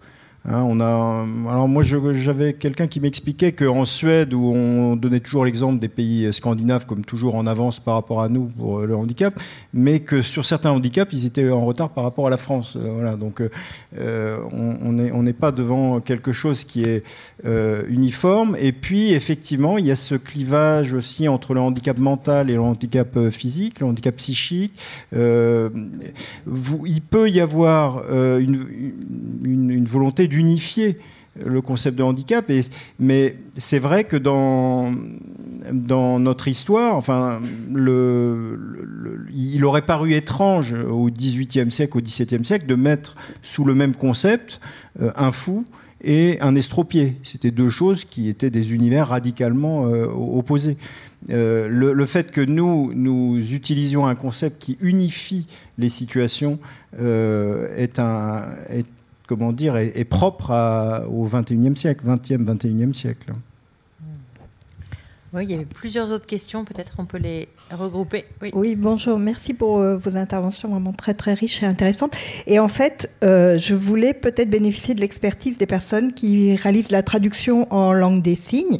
Et par rapport à ces évolutions sémantiques, justement, mmh. sur les notions d'intégration, d'inclusion, d'accessibilité, de validisme, mm. comment ces, mots se sont traduits en langue des signes et comment est-ce qu'ils peuvent peut-être exprimer une réalité peut-être un peu différente. Ou, donc voilà, comment ces mots sont exprimés en, langue des signes, ça m'intéresserait d'avoir ce point de vue. Merci. Merci à vous. Il y avait encore une question en haut. Et peut-être aussi on peut penser au, chat s'il y a des questions. Euh, non. Pas de questions bah, le temps que le euh. micro monte, euh, rappelez juste quand même que le 80% des handicaps sont des handicaps invisibles. 80% des handicaps sont totalement invisibles. Toutes les maladies invalidantes, euh, les problèmes par exemple de côlon inflammé, qui obligent à aller aux toilettes de manière très intempestive, c'est une maladie invalidante, c'est un handicap, il est totalement invisible. 80% des handicaps sont des handicaps invisibles. Oui, euh, bonsoir. Euh, du coup, déjà, je voulais faire une remarque pour euh, peut-être rebondir sur l'intervention de tout à l'heure par rapport à l'autonomie. moi, j'ai l'impression que le problème avec l'autonomie, en tout cas la manière dont on entend ce terme maintenant, c'est qu'on confond beaucoup autonomie et indépendance. Hmm. ce qui fait qu'on va. Enfin, l'autonomie, normalement, c'est le fait. Enfin, étymologiquement, c'est le fait de se donner à soi-même sa propre loi et de pouvoir la suivre. Donc en ce sens-là, on pourrait très bien euh, envisager quelqu'un qui serait euh, dépendant de l'aide de quelqu'un d'autre, mais qui agirait selon sa propre volonté et qui du coup euh, serait autonome en ce sens-là. Et en fait, j'ai l'impression que maintenant, on a tendance à penser que si on est dépendant, on peut pas être autonome. Et alors que, enfin, moi, je trouve ça plutôt faux. Donc, ce serait important de revenir un peu à, au, ouais, au sens des termes pour bah, bien séparer autonomie et indépendance. Et du coup, après, j'ai une question. Euh, ce serait pour euh, Bertrand Quentin sur euh, le concept de liminalité. en fait, si on comprend ce concept-là comme le fait d'être à cheval entre un peu l'intérieur et l'extérieur de la société, est-ce que ce serait pas aussi peut-être pertinent d'envisager, enfin, d'étendre ce concept-là en pensant par exemple à la catégorie elle-même de handicap au sein de laquelle il pourrait y avoir encore des situations liminales avec par exemple des personnes qui se sentiraient ni vraiment totalement en dedans cette catégorie-là, mais ni totalement valide. Donc qui seraient peut-être plus handicapés que des valides, mais plus valides que des personnes handicapées. Et du coup, est-ce que ce serait pas pertinent d'élargir un peu cette catégorie? Euh, bah, pour rebondir sur ce que dit Muriel et qui, parle des, handicaps invisibles, euh, la question est de savoir est-ce que c'est mieux d'avoir un handicap visible ou un handicap invisible Parce que euh, on peut se dire lorsqu'on a un handicap invisible, au moins on ne va pas subir un traitement discriminant, mais en réalité par exemple pour des personnes qui ont un handicap psychique, euh, ça peut créer un mal-être parce que même s'il est invisible, leur handicap, euh, les personnes, les collaborateurs qui travaillent se disent il n'est pas tout à fait normal, il y a quelque chose qui ne va pas. Euh, mais comme ça n'est pas dit, ça crée des situations qui peuvent être très, très désagréables et avec l'idée que finalement, ça serait plus pratique que ça soit dit. Euh, et c'est une vraie question, l'invisibilité du, handicap, parce que, euh, alors, j'ai donc donné comme titre à mon livre Les invalidés, avec l'idée qu'il y aurait une invalidation par la société dans un certain nombre de situations. Or, se déclarer handicapé, c'est un, avantage dans le monde du travail pour certains, mais c'est une manière aussi de s'invalider en, officialisant euh, cette invalidation. Donc effectivement, c'est des bonnes questions euh, qui, qui, se posent euh, et, par rapport à la question de la liminalité ici. Et, en faisant très très très attention que de ne pas faire reposer de nouveau sur les épaules des seuls individus leur capacité à être autonome. Et c'est un peu comme si on était dans une dans un risque de régression complète en disant maintenant la société elle commence à être accessible. Si vous n'êtes pas foutu de, faire comme les valides, euh, c'est que vraiment vous êtes nul.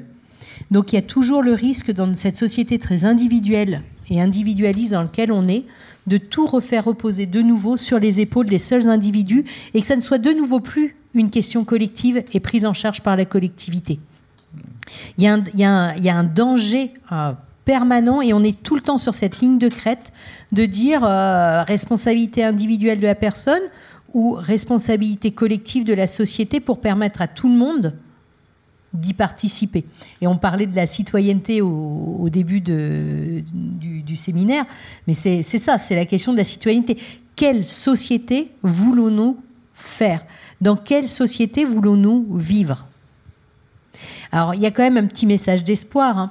Euh, la loi de 2005, elle était quand même principalement tournée sur quelques familles de handicap, euh, et pas sur tous, euh, parce qu'on ne les pensait pas encore tous et qu'on n'avait pas forcément de solution pour tous. la loi d'orientation des mobilités en 2019, le 24 décembre 2019, elle est déjà sur plus de handicaps on va pas dire tous, hein, parce que je pense qu'on continuera à prendre en considération d'autres difficultés au fur et à mesure des années, mais on est surtout sur une loi qui va commencer à prendre en compte l'usage et pas uniquement les aménagements. Jusqu'à présent, on faisait des aménagements et on se disait c'est bizarre, il n'y a pas grand monde qui les utilise. Ah ben oui, il n'y a pas d'information sur ce qui est accessible et surtout pas d'information sur l'accessibilité au même titre que les valides. Euh, lorsque vous prenez un calculateur d'itinéraire comme Via Navigo ou RATP, on commence à avoir la petite icône d'accessibilité qui va vous permettre, euh, lorsque vous avez besoin d'avoir de l'information sur comment faire un trajet accessible, vous cliquez sur l'icône et on vous donne qu'est-ce qui est possible de faire du point A au point B euh, en fauteuil roulant, par exemple ou euh, avec toutes les informations lorsque vous êtes personne déficiente visuelle. Euh, sur vous allez-vous rencontrer ou non des annonces sonores automatiques, non automatiques, de l'aide humaine, des bandes de guidage.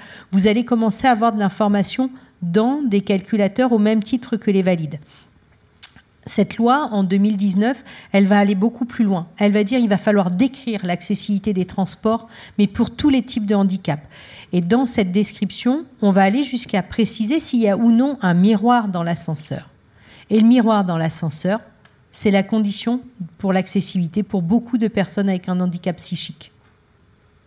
Donc on va plus loin que la présence de l'ascenseur oui, gardienne du temps. Euh, donc voilà, on, commence à penser et à penser l'usage et l'usage pour tous. Et pas seulement l'aménagement. Voilà, donc c'est on, commence à basculer sur. Alors, ça ne sera pas encore fini. Hein.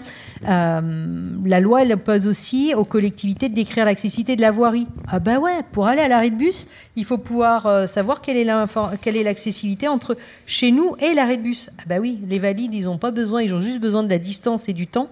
Euh, en tant que personne handicapée, je vais avoir besoin de la description de l'accessibilité jusqu'à mon arrêt de bus. Charlotte, est-ce que vous voulez réagir aussi euh, oui, bah après, euh, sur euh, la question de, de la différence entre autonomie et dépendance, c'est des, des idées qui sont beaucoup développées dans le mouvement pour la vie autonome, justement. la personne, a, je vais pas revenir dessus, elle a très bien expliqué l'idée qu'on pouvait être autonome en étant dépendant de voilà, d'une tierce personne, mais qui du coup on pouvait garder comment, le choix de, de, de ce qu'on veut faire dans sa vie, de comment on veut le faire. Euh, être accompagné par une tierce personne ne veut pas dire que cette personne va décider pour nous, justement. Euh, donc euh, tout ça, c'est vraiment très travaillé dans, dans, le mouvement pour la vie autonome, le mouvement for Independent Living, qui est un mouvement international. Hein, donc il y a une branche française qui s'appelle ACHA, la coordination handicap et autonomie, qui est donc la branche française de, de ce mouvement. Euh, voilà, qui, qui, fait beaucoup euh, de travail là-dessus, qui est spécialisé justement sur la question de la vie autonome en particulier. Hein. C'est vraiment le centre, le cœur de, son, de sa lutte.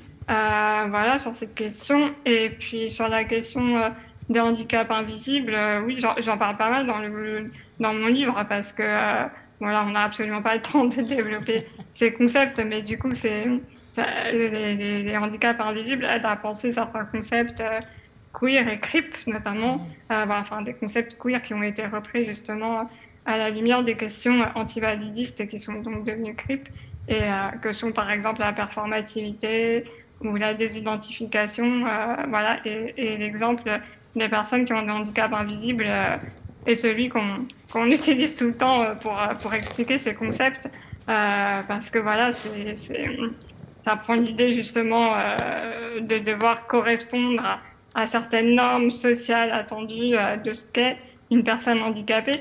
Euh, donc mmh. souvent, voilà, une personne en fauteuil ou, une personne avec une canne blanche. Enfin voilà, les, idées qu'on a vraiment, euh, les idées attendues d'une personne handicapée, parce que la société se représente comme étant une personne handicapée. Mais du coup, toutes ces personnes qui ont des handicaps invisibles sortent totalement de, de ces pensées-là, de ces cadres-là, et, et, du coup doivent souvent, ben, comme on dit, performer le handicap, hmm. c'est-à-dire euh, essayer de coller un peu plus aux normes euh, attendues, alors que c'est pas forcément euh, leur handicap à elles, mais, mais du coup, pour avoir accès à des droits liés aux catégories de personnes handicapées pour des réels handicaps qu'elles ont, elles vont devoir transformer un peu euh, ce qu'on attendait d'elles en tant que, que, que potentielle personne handicapée reconnue par la société.